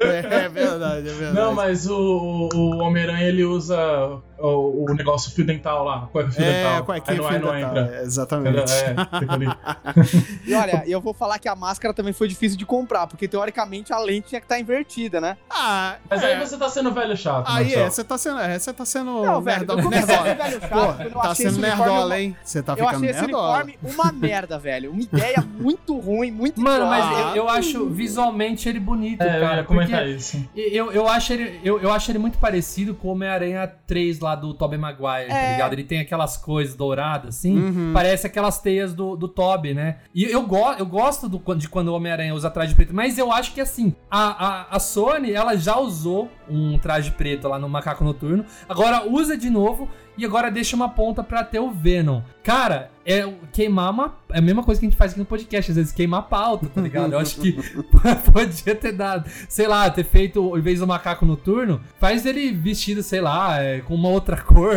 amarelo, sei lá, tá Pô, mas se é pra ser um negócio stealth amarelo, chama atenção pra caramba, né? Não, mas nunca foi pra ser stealth, nunca foi. Ele só não queria que aparecesse manchado. É. Não, eu tô falando do 2, tô falando do 2, não é o, ah, tá. esse não. Ah, esse, esse realmente, tipo, exatamente, cara, é, é como não é pra parecer manchado, a ideia para mim foi sensacional, porque é só virar o avesso e tipo... Ah, velho, eu, eu acho que eu preferia que ele tivesse pintado tudo de verde mesmo. Não ah, não, cara. Aí para mim ia ser... Aí isso ia ser idiota para mim, não sei, cara.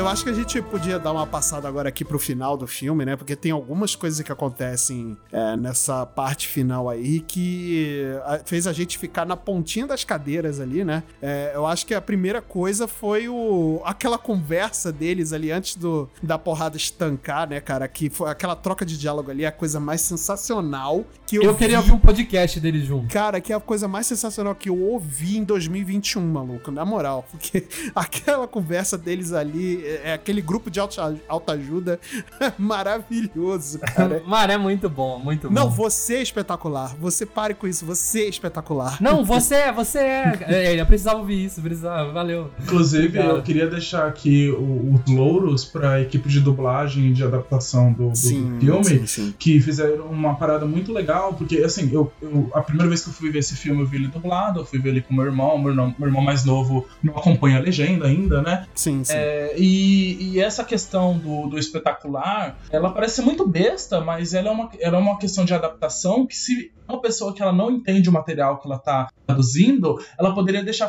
passar com muita facilidade, né? Nossa, Que- muito, muito. Os filmes originais em inglês é amazing, né? E o que ele fala de, e, e o que ele fala de, eh, que ele fala em inglês, imagino que ele fale amazing pra fazer a referência Sim, you're amazing, ao- you're amazing. Amazing, e o Amazing, se você for fazer uma tradução direta, é fantástico, né? É, é algo. Não, não, não é o espetacular. Espetacular, a palavra espetacular existe em inglês, né? Que é o spectacular.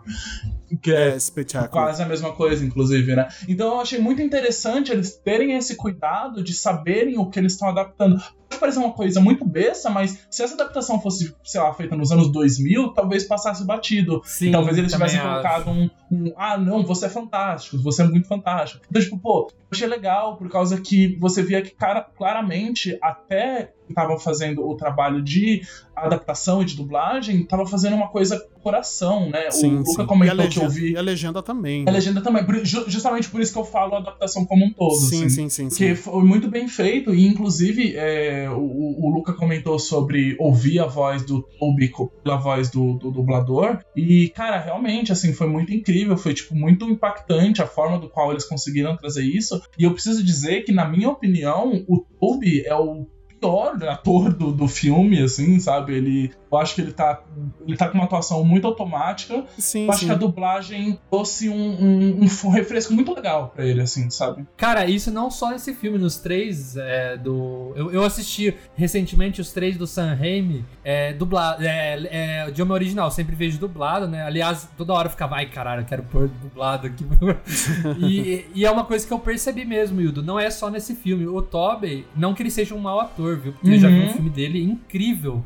Cara, ele atua muito bem, mas nos três Homem-Aranha ele tem uma atuação realmente estranha. E o- a, a dublagem do Manolo, ela dá uma, um up total, cara. Assim, o, o Tobey, ele tá afastado de Hollywood já há muitos anos, né? Há muitos anos que você não vê um filme dele é, no, no circuito, assim, de, da cultura Sim, pop sim. e tudo mais. Uhum. Ele mesmo se afastou, ele fez questão de se afastar, né, e tudo mais. E aí, não cabe aqui também a gente discutir os motivos dele. Eu acho que é justo, se for pra ele bom assim, tá justo quem somos nós pra julgar, né? Uhum. Mas o é, como ele tava afastado, eu acho que também ele, eu acho que ele voltou por amor, não só ao personagem que lançou ele pro sucesso e tudo mais. Eu acho que por amor aos fãs também. Eu acho que muita gente tem muito amor pelo Tobey Maguire como Sim. ator, como Homem-Aranha, principalmente como Homem-Aranha, né, e tudo mais. Eu acho que ele voltou muito mais por isso e, e eu acho que ele entregou ali uma, uma atuação do, do, do nível que ele já tinha entregar, que ele já tinha entregue no- nos outros filmes, assim. Não, Eu acho é, que não fugiu muito, entendeu? Uhum. Mas assim, vou te falar, Marcelo, que eu não acredito que nem. Quando eu digo isso, eu não tô nem. Não é nenhum demérito que eu. Não, eu óbvio tô- que não. Porque eu que acho não. que a- a- esse filme tem atuações verdadeiramente excelentes. A gente já passou aqui pela Marisa Tomei fazendo trabalho com a Tia May, o Uhum, próprio Tom Holland, uhum. o, o William Dafoe, que, meu Deus do céu, tá Nossa, em ele, outro ele, nível. ele se entrega, né, cara? Ele gosta Ele se entrega muito. muito. Cara, Ele eu acho que a gente tem que separar um momento só pra falar sobre isso, porque eu acho que não é uma coisa que a gente tem que citar por cima, porque pra mim, ao meu ver, é, a é, tipo, realmente, as- os três aranhas ali é a coisa mais marcante do filme, mas em termos de atuação, de cena marcante que a gente vai lembrar daqui 10, 20, 30 anos, o William Dafoe, ele entregou o que talvez, ao meu ver, tá? é, isso vai de, de pessoa de pessoa, mas é o melhor vilão da Marvel até hoje em esquema de atuação, de medo. Ele entra em cena, você sente medo, você fica coado. Uhum. Talvez eu senti um pouco isso com Thanos, né, também. Mas, cara, é.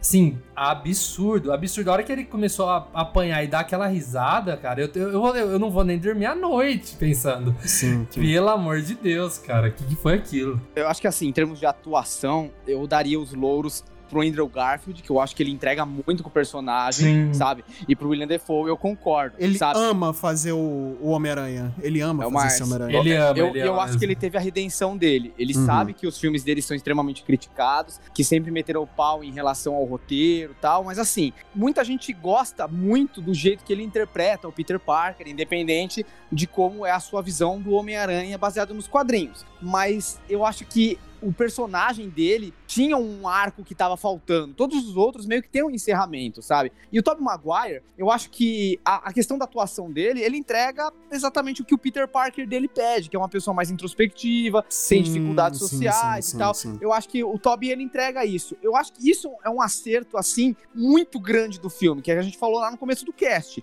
Eles não entregaram variantes do Tobey Maguire ou variantes do Andrew Garfield. Eles entregaram esses personagens e através de poucos diálogos a gente consegue ver que houve uma evolução, que eles seguiram em frente, sabe? Ainda mais com o diálogo do, do Toby com o Andrew e do Toby com o próprio Octopus mais pra frente, a gente Sim, sabe que sim. eles seguiram em frente. Tipo, o Toby se acertou, ele ficou com a Mary Jane e tal. Uhum. O Andrew, ele ainda está meio perdido, ele ainda se sente. é, a- a- existe uma dor dentro dele que não foi curada em relação ao que aconteceu com a Gwen. E eu acho que essa dor foi curada aqui, sabe? Ele começou o processo de cura dele, na verdade, ali naquele momento que acho que é um momento mais. eu- eu- desculpa até eu te cortar, o, o, o, o Marcel, mas eu acho que esse, é, pra mim, é um dos momentos de maior ápice, assim, do filme. Que eu acho que você ia falar agora sobre o momento do, do Andrew salvando a MJ, né? Não, eu, eu ia, mas antes eu queria pontuar que recentemente o Andrew Garfield ele deu uma entrevista que quando ele foi procurado pelo Kevin Feige, ele deu a ideia dos três aranhas se tratarem como se fossem três irmãos, Uhum, sabe? Um uhum. irmão mais velho, um irmão do meio e um irmão caçula, né? Uhum. Então o Andrew, ele é o irmão do meio, que é aquela síndrome de que ele não é especial por ser o primogênito, por ser o herdeiro, que nem o irmão mais velho, e nem é o mais mimado, favorito, como o irmão caçula. Então o irmão do meio, ele se sente aquele irmão que tem que fazer o dobro pra se provar, sabe? Uhum. E o Andrew Garfield, ele traz isso pro filme, né? Ele incorpora esse lance dos estigmas de irmãos e ele traz isso pro filme querendo se provar o tempo inteiro. Sim, E ele sim. entrega emocionalmente todos os momentos que ele fala da Gwen, que ele fala do tio Ben, que ele, ele olha pro Peter e pra MJ, do Tom Holland, né? É, ele, você sente no olhar dele que ele sente falta daquilo, sabe? E que Cara, não ele responde com, com o olhar, né? É. Ali você sente a atuação dele no olhar. O jeito que ele olha e responde que sim,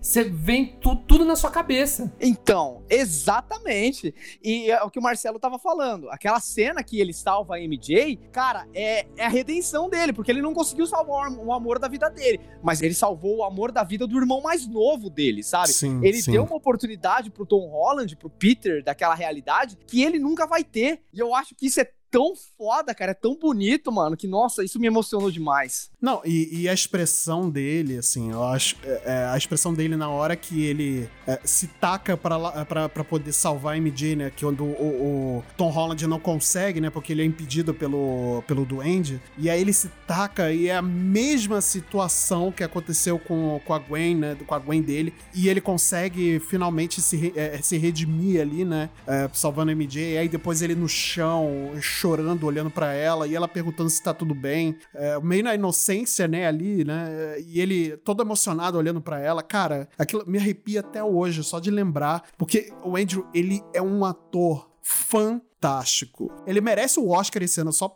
fazer esse Ai, por parênteses. favor, vamos fazer a campanha aqui rapidinho. Esse, Sim. esse ano, esse ano Oscar pro Andrew. Ele vai ganhar por Tic Tic Boom, né? Não, eu acho que ele não vai, mas tudo bem. Esse filme é espetacular. O Andrew é um ator maravilhoso demais, Ele é cara. espetacular. Cara, Ele é só, espetacular. Só pra, só pra fechar sobre isso, cara, que nos quadrinhos, é, a gente sempre tem essa cena, às vezes, acontecendo com o Homem-Aranha. Tem uma saga que eu gosto muito que chama Caído Entre os Mortos. Se os nossos ouvintes aí estiverem ouvindo e puderem pegar ela, ela é muito boa e tem mais ou menos uma cena parecida, em que o Duende pega a Mary Jane e ele joga ela de cima de uma ponte, que nem ele fez com a Gwen e a Gwen acabou morrendo, né? E Uhum. O Peter, ele, a gente, obviamente, é uma coisa muito característica dos quadrinhos do Homem-Aranha, de você pensando, falando com ele mesmo, né? E ele fala: Eu já vi essa cena um milhão de vezes, mesmo sabendo que não ia ter diferença nenhuma, eu estudei, eu fiz cálculos, eu imaginei o que, que eu faria Uhum. se essa cena acontecesse de novo, o que, que eu poderia fazer pra salvar a Gwen, sabe? E você vê que é, o Peter remói isso até hoje. Não faz diferença ele saber dessas coisas, mas obviamente fez, porque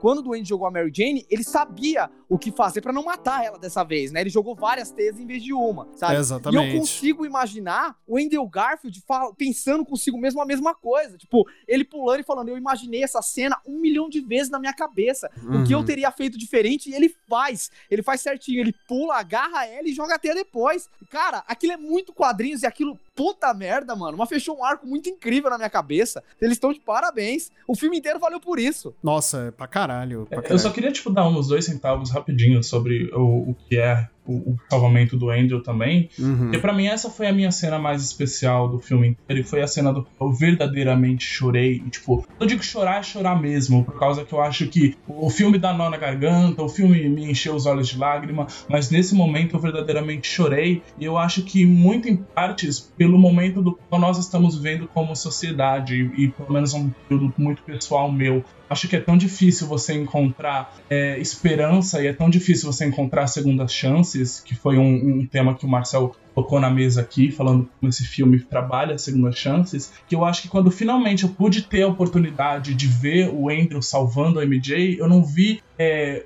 um Homem-Aranha ou um boneco ou um ator salvando uma personagem. Eu vi um pedaço de mim podendo receber uma segunda oportunidade nesse mundo do qual a gente tá tentando sair de uma pandemia, sabe? Do qual a gente não consegue. Parece que todo dia a gente tá aqui pulando e todo dia o nosso amor tá se desfalecendo pelas nossas mãos. Então, acho que a primeira vez eu tive a oportunidade de realmente se, sentir um pouquinho de esperança com essa cena e eu acho que isso foi, tipo, muito especial e eu tô, tipo, falando aqui, eu tô realmente me segurando para não cair em lágrimas de novo, por causa que foi isso, foi eu poder ter um, um, um minuto de paz comigo, comigo mesmo e com o herói que eu amo pra cacete, sabe? E poder saber que ele tem um momento dele ali. E de felicidade é isso, eu vou parar de falar porque senão eu vou chorar. Chega. eu tô vendo você com lágrima, cara, tá chorar também.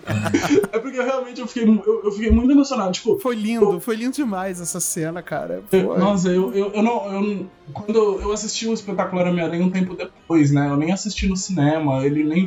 Tipo, ele foi um filme do qual eu negligenciei durante muito, muito tempo da minha vida. Sei lá, eu consegui ver esse filme e, e a oportunidade de eu estar ali vendo com meu irmão e poder estar fazendo isso e, e com a galera e gente gritando e todo mundo gritando junto, sabe? Tipo, ah, conseguimos, salvamos. Cacete, foi, foi muito Foi, emocionante. foi, foi lindo, foi lindo, foi lindo, cara, foi lindo demais. Cara, foi muito especial. Eu também divido dessa felicidade aí com o Hildo, que na, na segunda vez que eu fui assistir, na primeira não, não teve como, né? Meu irmão, ele foi viajar, não deu pra assistir logo na primeira vez que eu fui. Aí depois, acho que de uns 5, 6 dias que eu já tinha assistido, eu fui, voltei com ele. E, tipo, foi muito emocionante ver é, a gente sentado ali, a gente que desde pequeno também sempre viu os filmes do Tobey Maguire, sempre gostamos, sempre, sabe, tipo, eu e meu irmão, a gente gosta muito do Homem-Aranha 3, tá ligado? A, a gente adora, de verdade, do fundo do coração. E, é, tipo, eu me senti na infância mesmo, vendo, vendo tudo aquilo ao lado do meu irmão, dos meus pais também estavam juntos. Então,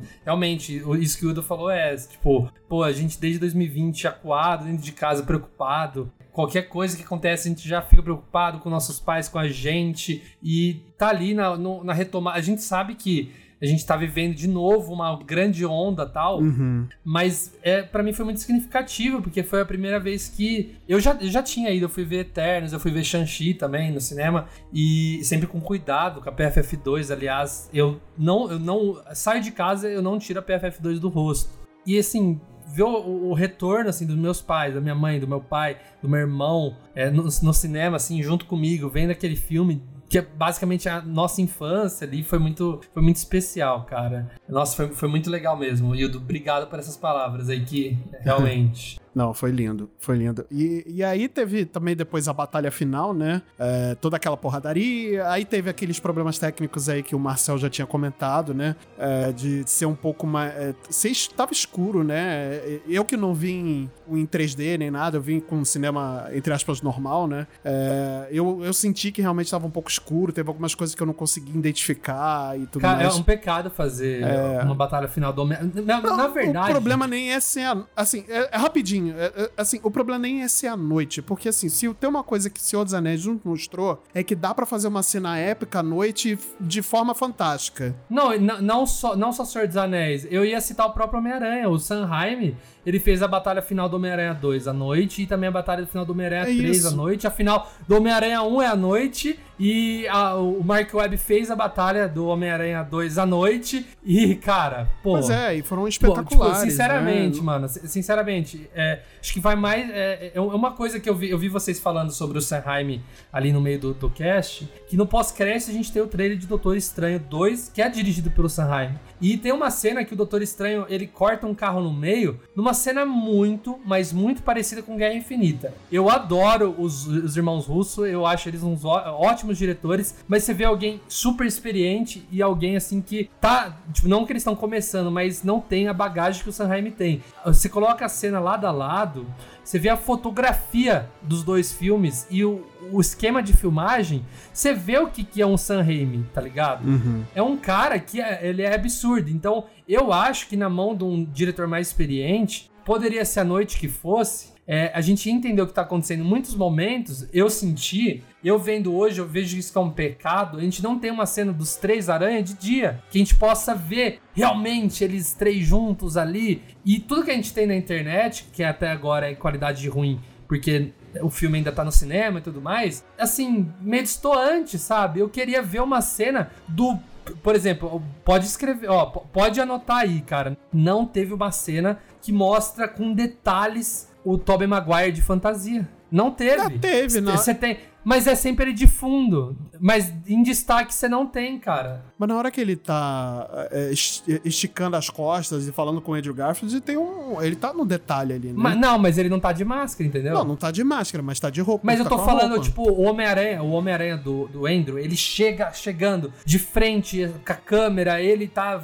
E ele tira a máscara. E eu acho que faltou uma cena, é, nem que seja durante a batalha, com, com o Tobey ali de máscara e que ele tenha destaque. Porque não tem nenhuma parte do filme ali que, a não ser a hora que eles três pulam os três juntos e o Tobey tá atrás, que eu printaria e falo, pô, ó o Tobey Maguire no filme, esse Homem-Aranha que eu gosto. Pode ser coisa meio chata, mas é o meu Homem-Aranha favorito. Eu, eu senti falta de, de coisas bobinhas assim, Sim, mas mas, que eu... o filme não é do, do nem do Andrew nem do Tobey, né? É do Holland. Mas o, o Andrew tem uma cena exatamente do jeito que eu queria que o Tobey tivesse, entendeu? Mas o Tobey Maguire também, ele já teve a vez dele, os filmes dele são maravilhosos e tal. Eu acho que É. o, o, o Andrew, ele acaba ganhando esse destaque todo porque ele rouba a cena, não é? Não foi proposital. Sim, exato.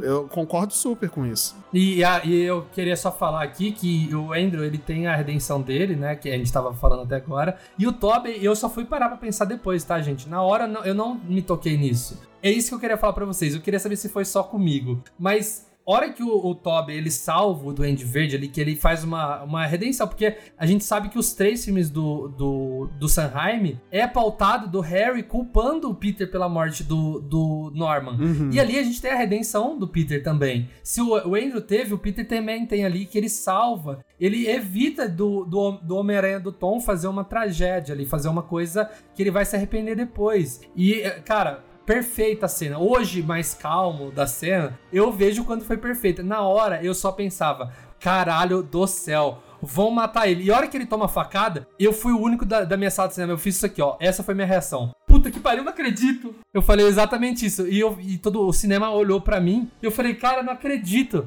Vão matar ele, mano. E eu fiquei apreensivo. Então, quando, tipo, foi, tudo foi acontecendo depois, o, o Tom Holland lá indo conversar com o Doutor Estranho, ele se despedindo e tal, até o momento que o, o Peter ele tá de pé, ali ele vai, desaparece sem morrer, eu fiquei ang- angustiado, cara, não prestava atenção mais em nada. A segunda vez que eu assisti, aí eu já prestei atenção. Mas eu acho que é uma coisa assim, tipo, deixou a gente em choque, mas me tirou muito do filme pra uma coisa assim que não, não teve consequência, entendeu? A não ser assustar a gente. Ah, eu gostei dessa cena, cara. Eu gostei do sustinho. É, eu também. Eu acho que foi um, um outro momento ali pra gente poder. Porque o filme, na verdade, ele não deixa a gente respirar em momento nenhum, né? Você vê que. Eu, e, é- e é uma coisa que, assim, eu, eu tomo como um, um- um elogio, mas eu também tomo como uma crítica pequena que eu faço ao filme. Que, pra mim, apesar do filme ser longo, tem duas horas e meia de filme aí, eu senti que ele foi um pouco corrido. Não sei se vocês tiveram a mesma sensação que Sim, Sim. eu achei que faltou uns 20 Sim. minutos. né? é, não, eu acho que se, se esticasse mais, eu acho que poderia ser ruim. Mas eu acho Mas, que. cara, eu acho que faltou 20 minutos justamente da dinâmica pré-batalha. Eu achei que foi assim, pá, fizemos soro, ah, vou pra estátua, é isso, tá ligado? Não é isso. Pra mim, ele, eu tive essa sensação de ele ser um filme corrido, porque as coisas foram acontecendo é, uma em cima da outra e ele- o filme ele não deixa a gente respirar. Uhum. O que é bom, que eu falei, né? Volto, volto a dizer. Eu a tomo como elogio, mas eu tomo como uma pequena crítica, entendeu? Mas depois que eu vi de novo, aí eu já não tive essa. é, já tava mais calmo, já fui ver o filme mais analiticamente, né? e Tudo mais. Mas o, eu não tive mais essa sensação de que ser um filme corrido, né? Uhum. Eu acho que é montagem, o Marcelo, nesse Pode caso. ser. Você tem, Pode ser. Cara, a- a- eu acho que não é só montagem não, viu, Hildo? Porque assim, eu gosto do ritmo do filme, eu gosto do roteiro, eu acho que ele foi muito bem feito Sim. e muito sim. bem amarrado pelo que ele se propõe. Assim, tem furos, obviamente. Eu não vou Uhum. começar a citar eles aqui, mas um deles é tipo, o Electro não era pra estar ali. Ele não sabia que É. o Peter era o Homem-Aranha. Isso aí não tem desculpa, tá ligado? É, mas assim, Era pra ter o Harry ali também, né? Porque o Harry do. Os dois Harry, não. é, graças Eles a Deus que não sabem, né? teve, né? Porque, tipo, um é um, um é um bosta no filme e o outro é um bosta na vida real. Então é melhor que não teve mesmo. Exatamente. sabe? Aham. Mas o que eu acho que é, torna esse roteiro corrido é porque eles fizeram uma emenda, né, velho? Não era pra esse filme ser de multiverso. Era pra esse Uhum. filme ser o Peter arcando com as consequências de ter a identidade dele revelada. É, Eu acho que sabe? com o Craven, será que teria Doutor Estranho? Cara, eu acho que não. Acho que não haveria necessidade. O lance é, é que eu acho que a ideia era, era realmente ver o Peter lidando com essa questão de identidade secreta e tal. E aí começaram a hypar esse lance do multiverso, eles fizeram uma emenda. E, tipo, Uhum. é, parecem dois filmes diferentes. A partir do momento que o Octopus entra, parece que é outro filme, cara. Uhum. E eu acho que isso parece que ele tá corrido. Essa questão do multiverso que a gente queria ver mais, divide espaço de tela com ele resolvendo a questão da identidade secreta. É, tem isso. Tipo, a gente conta essa primeira cena como filme. Eu, na minha cabeça, assim, quando a gente pensa nas cenas mais impactantes, eu gostei de ver a treta dele com o Doutor Estranho. Mas quando você coloca na balança, isso pesa, cara. Ninguém Você lembra, lembra né? dessas cenas? Ninguém lembra. Tipo, É. Tanto que a gente nem comentou. É uma cena muito boa? É. Foi muito bem feita? Foi. A solução do Peter em relação à matemática, pra ele descobrir como é que é o, a lógica da mágica do, do, do Doutor Estranho através da matemática, foi maravilhoso. Foi espetacular. Mas, mas, assim, foi uma cena que a gente. Desnecessário, Não, né? não sei se foi totalmente desnecessário. Mano, foi muito trapalhões aquela cena, tipo, linda, aliás, que ap- aparece sentido aranha, assim, né? Que ele saiu pra fora do corpo. Mas é tão trapalhões ver o Doutor Estranho. Ah, ah, ah. Cara, tipo, porra, você é o Mago Supremo, mano. Você vai ficar tentando pegar da mão, assim, ver que não tá dando certo. Faz outra coisa, caralho. Ah, velho. ah, Tipo, isso pra mim é o de menos, assim. É, né? Essa questão do Não, não, não, não, não, não, não que eu- que eu achei péssimo. Ah, o Doutor Estranho tá muito piroquento nesse filme, cara. Ele tava me incomodando tanto, velho. Mas, ah, tipo, no, no, eu- no contexto geral, falando sobre ritmo, eu acho que é isso. Ah, essa parte que eles tiveram que resolver da questão do, da identidade secreta, meu, eu acho que ela come um tempo de tela sobre um assunto que a gente não queria saber. A gente queria ver multiverso. E isso que é foda, sabe? É, eles tiveram que pegar e resolver isso, e resolveram muito bem, Sim. tenho que admitir. Uhum. Mas quando a gente coloca, tipo, no contexto geral, o primeiro ato, ele não desenvolve o assunto que a gente foi no cinema buscando saber mais. Uhum. Então parece que faltou tempo mesmo. Ele tem duas horas, mas a gente não conta o primeiro ato porque ele não resolve as coisas que a gente quer, sabe? Sim. E isso é complicado, né? É verdade. É, é, é, ok. Assim, eu não. Quando eu mencionei sobre essa questão do ritmo, pra mim, né, do, do- dessa sensação de ser um filme mais corrido, não foi uma.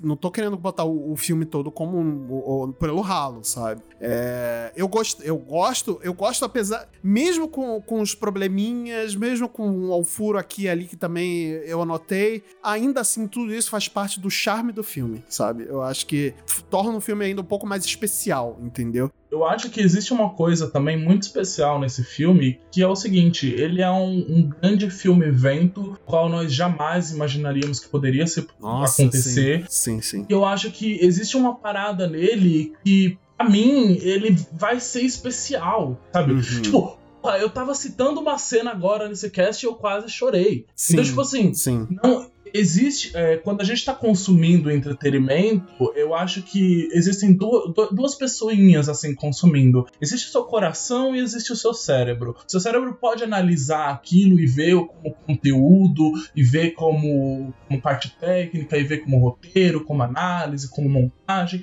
E tá tudo bem. O seu coração pode analisar de uma outra forma e poder entender que você tá recebendo aquilo é algo tão especial e tão único do qual vai ser falado por gerações e gerações e vai mudar a indústria do cinema e a situação vai mudar como um todo. E você vai poder falar para pessoas no futuro que você esteve lá, que você esteve no cinema. Então eu acho que a partir do momento que você abre o seu coraçãozinho assim e recebe um pouco disso, Uhum. é, você. Não, não adianta, o filme acaba se tornando outras coisas. Se você Sim. quiser analisar ele friamente, beleza, a gente podia estar aqui analisando e falando: olha, tem furo de roteiro, tem essa atuação que não tá legal, o CGI não tá bom, e, e- isso a gente pode ficar aqui horas. A gente já tá aqui há quase duas horas, a gente poderia ficar aqui mais duas horas fazendo isso. Falando Mas sobre eu- esses pequenos, essas pequenas coisas técnicas que, que, que, que, cara, assim, nenhum filme é perfeito. Nem o ma- maior ganhador do Oscar, até o, o Homem-Aranha de Volta pra Casa, ou sem, sem Volta pra Casa, enfim, nenhum filme é perfeito. Todos eles têm um defeitinho aqui e ali, né? Mas o que torna o filme especial, e não falo ele só tecnicamente falando, o que torna o filme especial é a experiência que a gente passa com o filme e, o, e a emoção que ele manipula em você, entendeu? E o Homem-Aranha, esse filme do Homem-Aranha, ele é competente nesses dois pontos. Eu acho que é, ele é uma grande ode ao cinema do super-herói como um todo. Uhum. Eu gosto muito de Vingadores Ultimato. Eu achei que, puta, foi um grande evento, sabe? Sim. Ele fechou a Marvel, que estava construindo a- o primeiro universo compartilhado no cinema de super-heróis, que foi construído desde o Homem de Ferro lá em 2008 e tal. Então foi incrível você ver, tipo, é, o final, né? a- o desfecho de toda aquela trama que começou lá atrás, dentro de um, do Marvel Studios e tal. Pra mim, que sou fã de quadrinho desde moleque, é uma coisa que nem nos meus sonhos mais ambiciosos eu imaginei ver uma batalha como eu vi no Vingadores Ultimato, sabe? E aquilo foi incrível e eu não achei que eu ia sentir aquilo de novo tão cedo. E aí a Marvel vai, três anos depois, junto com a Sony, me entrega isso, Uhum. que, como eu deixei bem claro no cast, eu não vejo como um filme perfeito, eu parto do mesmo princípio que o Wildo. Você pode analisar o filme, a parte técnica com o seu cérebro, ou você pode entender como ele afeta no seu coração, Uhum. sabe? E, e eu entendo que o filme ele tem muitos problemas técnicos, sabe? E eu acho importante pontuar eles aqui. Mas a emoção que ele me causou foi tão grande que os problemas técnicos parecem triviais no Sim, final das sim. contas. Eu nem lembro que eles existem porque naquele momento que eu tô vendo aquele filme, não é o Marcel que tipo gosta de cinema, gosta de estudar a parte técnica, gosta de ver a estrutura de roteiro. Não era esse Marcel que tava lá. Era o Marcel que, tipo, em 2002 entrou numa sala pra ver o Tobey Maguire descendo o cacete no William Defoe, tipo, crescido, vendo aqueles personagens de novo, interagindo com uma nova geração e me emocionando, cara. Uhum. E assim, muito mais do que o Vingadores Ultimato foi, ele juntou o Homem-Aranha de 2002, que pra mim nunca mais ia ser revisitado. Eles trouxeram isso de volta. Enquanto o, Vingadores Ultimato é um ode ao cinema da Marvel, assim, o que eles fizeram como Marvel Studios depois que o Homem de Ferro foi lançado, o Sem Volta Pra Casa, ele é uma ode a, tipo, toda a história do cinema do super-herói, que não seria o que é hoje se o Tobey Maguire não tivesse lá em 2002, sabe? Sim. Sim, Eu acho sim. que ele é um- uma homenagem muito maior do que o Vingadores Ultimato foi, porque ele tá fechando um ciclo que começou antes, sabe? E ele está falando assim com todas 20 as anos, letras. 20 anos. Esses personagens pertencem ao nosso universo, a gente entende o valor deles, Uhum. sabe? É o Homem-Aranha, cara. Eu acho que até então, nenhum filme do Homem-Aranha teve um peso tão grande assim dentro do MCU, até que esse chegou. Pois é. E aí calou a boca de todo mundo, cara. E é isso que eu, eu, eu queria perguntar pra vocês. A gente sabe que o filme encerra basicamente, tipo, vocês queriam Homem-Aranha de verdade? Tá aqui Homem-Aranha de verdade, porque ele acaba cagado igual o Peter Parker é, né? Ele tem que pedir pra todo mundo esquecer dele. Aliás, até queria perguntar pra vocês, a gente viu no pós-crédito o, o trailer do Doutor Estranho e cita uma magia que ele fez que quebrou o multiverso. A gente leva a crer que é isso que ele fez em, em Sem Volta Pra Casa. Uhum. Só que ele vai esquecer que Não. o Peter Parker Cara, não, não é isso. Eu tenho uma teoria que a partir desse momento o Peter Parker ele vai ser uma coisa muito isolada do universo Marvel, sabe? Exato. É, O, o multiverso. Não, ele, Ele- Vai, ele vai ser, né? Cara, o multiverso é uma coisa que eles precisavam abordar em algum ponto e ele vai ser iniciado oficialmente dentro do MCU no Doutor Estranho. Uhum. Tipo, o Homem-Aranha, o que aconteceu aqui foi um evento isolado que, tipo, serve pra fã, mas ninguém se lembra no MCU de verdade. Sim, Exatamente. sim, verdade. que é pra gente entender o conceito de multiverso. A gente começou a entender agora Isso. o, o que, que a Marvel tá tratando como multiverso, né? O que que para ele vai ser o multiverso. Multiverso, como que o, o como é que vai ser basicamente a estrutura do, do, do multiverso daqui pra frente. Agora, a estreia oficial mesmo, eu concordo com o Marcel que vai ser a partir do, do próximo filme do Doutor Estranho, né? É, em termos de estrutura narrativa pro MCU, esse filme ele não tem diferença nenhuma. Sim. Nenhuma, nenhuma. Ele não vai afetar essencialmente nada do que acontece, Uhum, sabe? Eu uhum. acho que, que a gente tem que olhar daqui pra frente, a projeção pro futuro que a gente tem é em cima do Homem-Aranha. E aí eu tenho alguma, alguns palpites do que eu gostaria do que, do que fosse acontecer. Tipo, na minha visão, o que, que eu gostaria que acontecesse? Eu queria que o Homem-Aranha se tornasse um herói mais urbano. Eu acho que o fato do Matt Murdock aparecer aqui já esboça esse tipo de coisa. Eu Uhum. gostaria de ver o Rei do Crime como um vilão do Homem-Aranha, igual é nos quadrinhos, Uhum, sabe? Que ele uhum. já apareceu na série do Gavião Arqueiro. Eu gostaria de ver ele. Por exemplo, financiando o Craven pra ir atrás do Homem-Aranha, o Escorpião, a... que já apareceu, né? O Mac Gargan ele apareceu, mas ele também pode ser o Venom, porque nos quadrinhos ele se torna. Uhum. Então o Rei do Crime ele pode ser um personagem, um vilão para uma trilogia, sabe? Ele financiando os vilões pra ir atrás do Aranha Não só do final. Homem-Aranha, né, né, Marcel? Acho que se tiver coisa do Demolidor mete o Rei do Crime, se vai ter coisa de coisa urbana aí que a gente fala, né? Coisa urbana, faz o Rei do Crime ser meio que o Thanos desse universo urbano, cara. É, boa ideia. Eu, eu vejo muito dessa forma, sabe? É, eu penso mais do Rei do Crime como Homem-Aranha, mas assim, pensando em termos de heróis urbanos, tipo Echo, Demolidor e quem mais eles enfiarem aí, que eu não sei quem eles vão pôr. Arqueira, né? Justiceiro, justiceiro, Jus- justiceiro, Justiceiro por eu não favor. vejo entrando, velho. Não vejo entrando. Na Eu boa. também não vejo. Depois de toda essa treta que teve com a extrema-direita americana se apropriando do símbolo dele pra representar eles, Tem isso também, eu né? acho muito improvável que a Marvel vá revisitar o Justiceiro a, a curto prazo. Então, é, eu acho que o Rei do Crime pode ser um Thanos urbano. Eu acho que o Homem-Aranha ele vai ser um herói urbano. Ele vai aparecer cada vez menos em filmes evento. E Uhum. sabe, sei lá, Deus, como é que vai funcionar o multiverso, mas vocês podem ter certeza que vai estar muito mais ligado ao Doutor Estranho do que ao Homem-Aranha. Pelo menos é o que Então, eu mas acho. a- o, o que eu ia falar aquela hora é porque o trailer fala, ah, você mexeu com feitiço proibido, não sei o quê. E tudo leva a crer que é esse feitiço de. Mas no começo do filme, o... ele fala que é um feitiço simples. Então não era pra ter, tipo, afetar tanto assim feitiço proibido. Mas Então, no trailer, eu, eu acho é- que. é- ele pode estar falando pra ele mesmo de outra realidade. Ele pode estar falando pro. Doutor Estranho do Arif, entendeu? Sim, eu então, eu tô, tô achando também. Acho que, eu acho que não vai ter tanta ligação aí com esse Homem-Aranha, mano. Não, não esse vai, filme. porque todo mundo esqueceu quem é o Peter, né? É. Ele agora- Eu, eu acho que é pra gente acreditar que vai ser uma continuação direta, mas não vai ser. Pra mim, na verdade, eu achei que no final ali, quando o, o Peter vai viver a vida dele, né, sozinho, todo mundo esquece dele, que agora só existe o Homem-Aranha. Eu, pra mim, eu até achei que ele ia fazer uma referência ao Ben Riley ali, cara. Porra, eu acho. Eu tava já na hora dele ver assinando o nome do Ben Riley lá em algum momento lá. Eu não peguei a referência. Desculpa. É um clone, é um clone do É um clone, do- é do o- Peter Ah, Parker. ok, É ok. o clone do Homem-Aranha, né? Que é. Fam- Famigerada saga dos clones. Isso, é, exatamente. É uma- Mas, cara, agora sim, eu só, só tenho que falar uma coisa rapidinho pra não me estender. No final de Homem-Aranha, a gente vê o Peter ali com a nova fantasia que ele mesmo construiu, né? Uhum. Muito legal. E ele tá saindo pra combater o crime, ele tem um aplicativo pra pra escutar o que tá acontecendo na cidade. E ele sai. Ele passa por uma árvore de Natal, afinal, o filme é natalino. A mesma árvore que aparece no último Ah, episódio. mano. de- Cara, assim, é a mesma Não, não, árvore de de- Natal todos os Não, anos em Nova calma, York, cara. Calma, calma, deixa eu falar. Deixa eu falar. Eles estão ali na mesma época. Aham. O que aconteceu? O, o último episódio de Gavião Arqueiro, não vou dar spoilers aqui, mas o último episódio saiu na mesma semana do filme, né? Uhum. E a gente tem ali o Rei do Crime, sem dar, sem dar spoiler, né? Porque acho que a internet inteira ficou sabendo. É,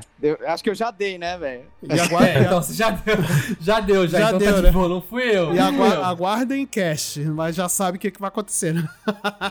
Mas, mas o que acontece? Eu, eu comecei a criar uma teoria na minha cabeça, antes do episódio de, de Gavião Arqueiro sair, de que o Homem-Aranha tava indo, pô, ali, exatamente no mesmo lugar que o Gavião Arqueiro tava pela treta que tava acontecendo. Sabe o que eu acho que seria legal? Não colocar o Homem-Aranha no Gavião Arqueiro, não tô falando pra fazer isso, mas fazer um vulto passando assim no episódio, tá ligado? Tipo. Ele passando ali, você fala, caralho, se passa ao mesmo tempo, mano. Porque realmente, se você coloca o último episódio e essa cena do Homem-Aranha, é, parece assim que é a mesma cena, porque tem a árvore, tem ali a pista de esqui que tá todo mundo ali. Cara, acho que seria tão legal você não colocar o Homem-Aranha, mas colocar um vulto vermelho e azul passando, sabe? Não, sabe o que eu queria? Eu queria que o Homem-Aranha e o Gavião Arqueiro acabassem na mesma cena, mas de pontos de vista diferentes. Tipo, Nossa, da hora. da o hora. Peter saindo da cafeteria que ele acabou de encontrar a MJ e de longe você vê a Helena e a Kate entrando, sabe? E aí Uhum. na série do Gavião Arqueiro, vocês, tipo, a gente vê elas entrando e esbarrando com o Peter Parker saindo da, da Nossa, cafeteria. seria da hora. Isso seria da hora. seria Aí perfeito, velho. teria sido legal, teria Aí sido você legal. queria que a Sony e a Marvel paguem o cachê do Tom Holland, que é um cachê caríssimo. Cara, mas. esbarrar, né? Assim, dinheiro tem. Dinheiro É, Mano, Desculpa, ma- mas da, mano. da parte que eu falei, é tão fácil você colocar um vulto. Mano, a, a Sony colocou a porra de um carro indo pra direção da câmera, é tão mal feito. Coloca um vulto é, vermelho e, e azul. Cara, Cara. se passa ao mesmo tempo, porra. De boa, eu, eu entendo que o cachê deve ser astronômico, não que eles não possam pagar, mas assim, me deixa sonhar. ok, sim, sim, sim. Isso, isso eu acho que sim. Acho que a gente pode. Sonhar a gente sempre pode, mas. Mano, eu fiquei bolando a teoria assim de que. é, mano, porque exatamente o que acontece lá no Gavião Arqueiro começa a ter uma treta ali no meio da cidade, né? E começa a vir policial. E é isso que o Peter tava ouvindo, por isso que ele passa. Só que não necessariamente ele tinha que interferir ali na luta do, do Gavião Arqueiro e da, e da, da Helena, todo mundo ali. Ele podia passar pra ver, averiguar o que tá acontecendo, não sei o quê. E a hora que ele chegar, sei lá, já tava resolvido, tá ligado? Não aparecer isso no filme, mas, tipo, deixar subentendido. Eu acho que a gente tem que lembrar um pouquinho que a, a- a situação não é nem sempre assim que acontece. Tipo, a gente sonha com isso, eu acho que sonhar a gente pode, igual o Marcel comentou, é muito divertido. Mas você fazer. A Cai grande na verdade, real, né? É, a grande verdade é que essas cenas foram feitas por pessoas diferentes, muitas vezes elas nem sabiam o que, tari- o, que um estaria Não, os, fazendo. os o que caras os cara do, do Homem-Aranha nem, nem sabiam o que ia acontecer em Lost. tá? Exatamente, entendeu? Então aí é, o- aí é um outros 500, é outro estúdio, é outra produção. Pois é outro podcast, aliás, pra gente comentar sobre. É, mas assim, há de se concordar que é muito estranho o Demolidor e o Rei do Crime da mesma série terem aparecido em duas obras diferentes no mesmo dia. Na mesma se- no mesmo, não, foi no Assim, mesmo tempo. Comunicação deve ter havido depois, né? Mas depois, na, na pós-produção, deve ter havido uma comunicação ali. Mas ali já tava, já devia estar avançado o suficiente pra não, não poder mexer. E fora que, assim, né? Você tem contrato, você mexe com contrato, mexe com dinheiro, mexe com ator, mexe com, com, com dois estúdios ali que já estão, apesar deles terem ficado amiguinhos de novo, tá aquela, aquela amizade no, na corda bamba, sabe qual é? E aí é, é mexer num vespeiro que eu acho que nenhum, nenhum, nenhum lado nem o outro queria mexer nesse momento. Uhum. É, seria legal, seria ótimo, seria fantástico, mas né, eu- é, até a reação do, do Peter vendo o, o, o Gavião e o Gavião não reconhecendo ele ia ser maravilhoso, ia fazer a gente chorar de novo no filme, tudo mais. mas, cara, é, é mexer ali com um monte de vespeiro que, que eu acho que nem a Marvel nem a Sony quer mexer nisso agora e. e- Sim, Vamos deixar, vamos deixar a amizade dar uma esfriada É. pra poder falar, falar alguma coisa, né? E, em teoria, o Peter não conhece o Clint. Então não realmente não faria muita diferença. É, é, é, ok, beleza. Mas ele sabe quem é o Gavião, né? Então. É, né? ele sabe, mas o, o Clint nunca soube quem é ele. Eles lutaram juntos, né? Não, Lutaram no, no, no Ultimato, não, pô. só naquela loucura do Ultimato. Mas assim, É. quem o Peter efetivamente conhece, o Doutor Estranho, o Homem, o Homem de Ferro e os Guardiões da Galáxia. no, e, Só. e no Guerra Civil também, tanto que ele falou, cara, agora tem cara que escala? É, Nossa. será que. É, acho que ele só conheceu o Tony Stark. É, mas ia ser legal. É.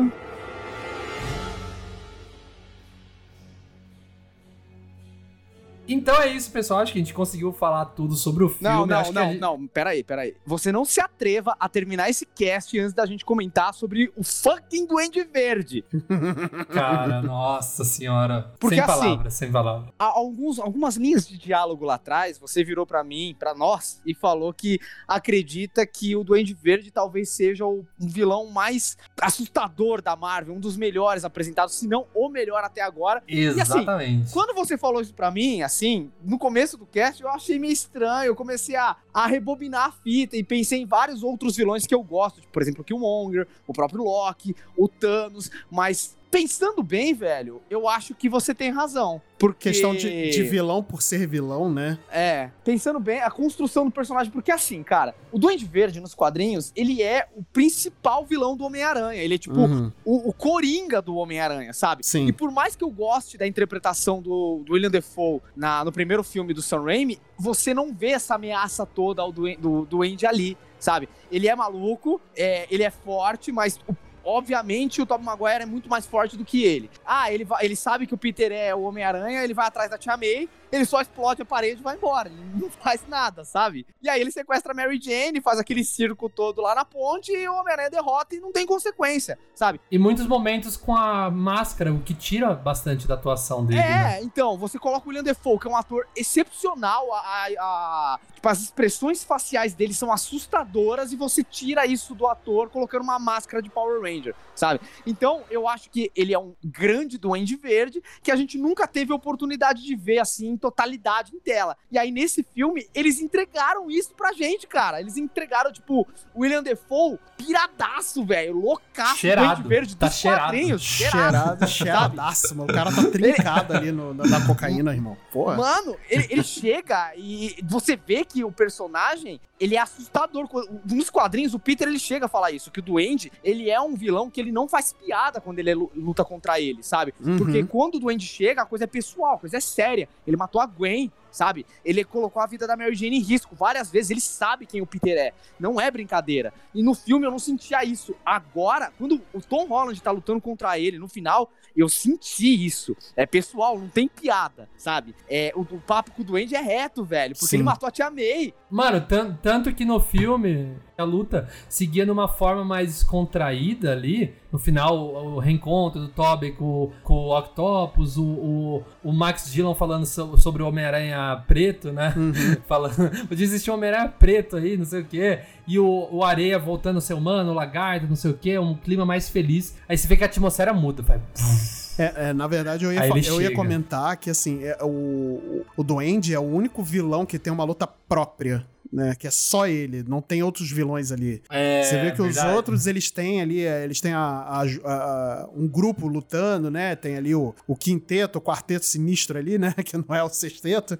Se você contar a árvore, né? Que o, o Peter tá... Aí você tem o sexteto sinistro.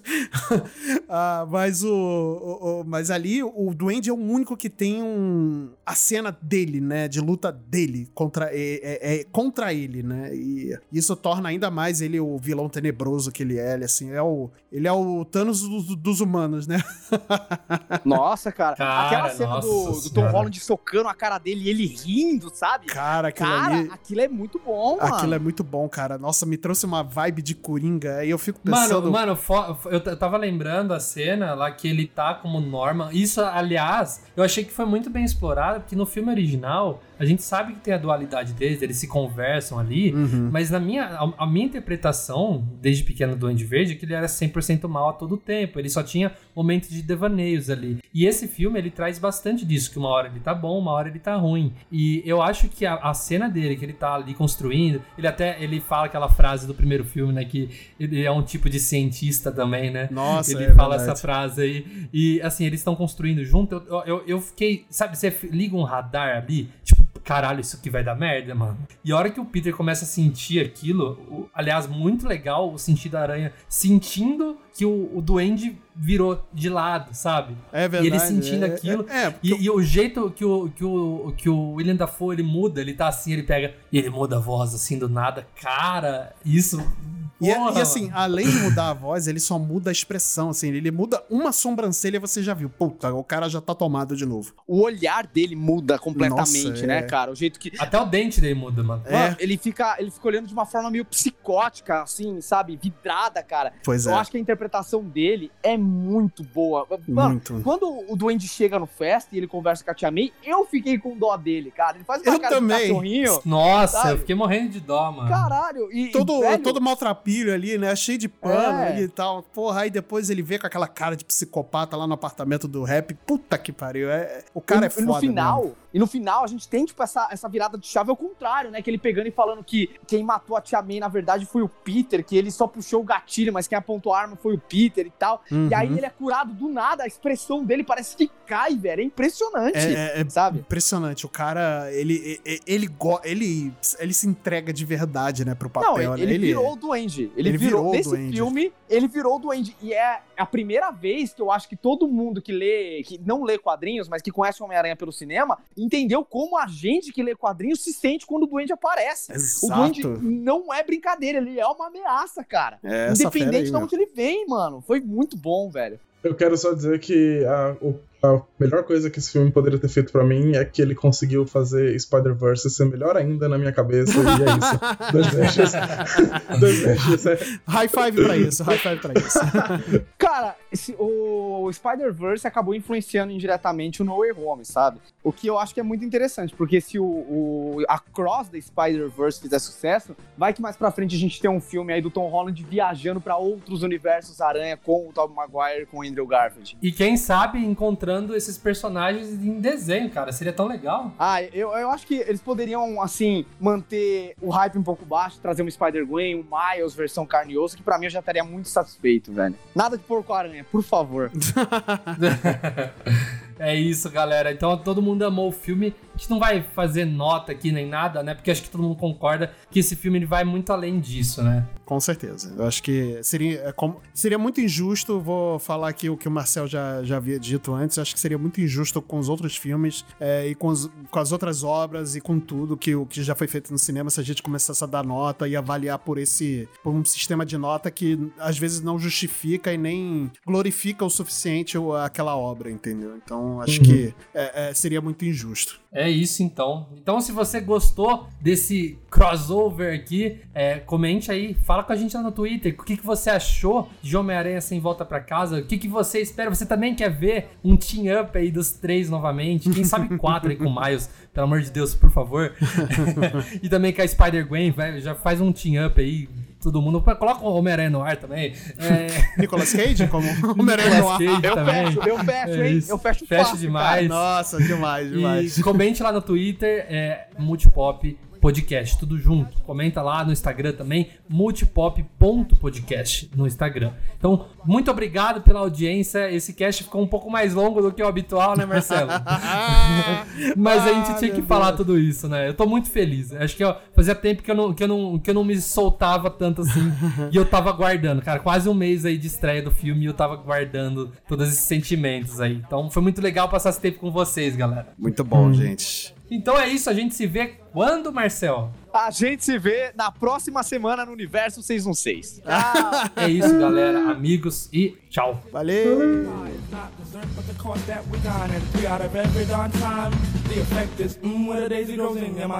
Showing true position. This here piece is kissing the part of the pie that's missing. Where that negative number fills up the casualty. Maybe you can subtract it. You can call it your lucky partner. Maybe you can call it your adjective. But odd as it may be, without my one and two, where would there be my three mates pasta me? And that's the magic number. What does it all mean? Focus is formed by flaunt of the soul. Souls before style gain praises by pounds. Comment on speakers who honor the scroll. Scroll written daily creates a new sound. Listeners listen cause this here is wisdom. Wisdom of a speaker, a dove and a plug. Set aside a legal substance to feed them for now. Get them high off this dialect drug. Time is a factor, so it's time to count. Count not the negative actions of one. Speakers of soul say it's time to shout. Three forms the soul to a positive sum. Dance to this fix and flex every muscle. Space can be filled if you ride like my lumber. Advance to the tune, but don't do the hustle. Shake, rattle, roll to my magic number. Now you may try to subtract it, but it just won't go away. Three times one, What is it? One, two, that's a magic number.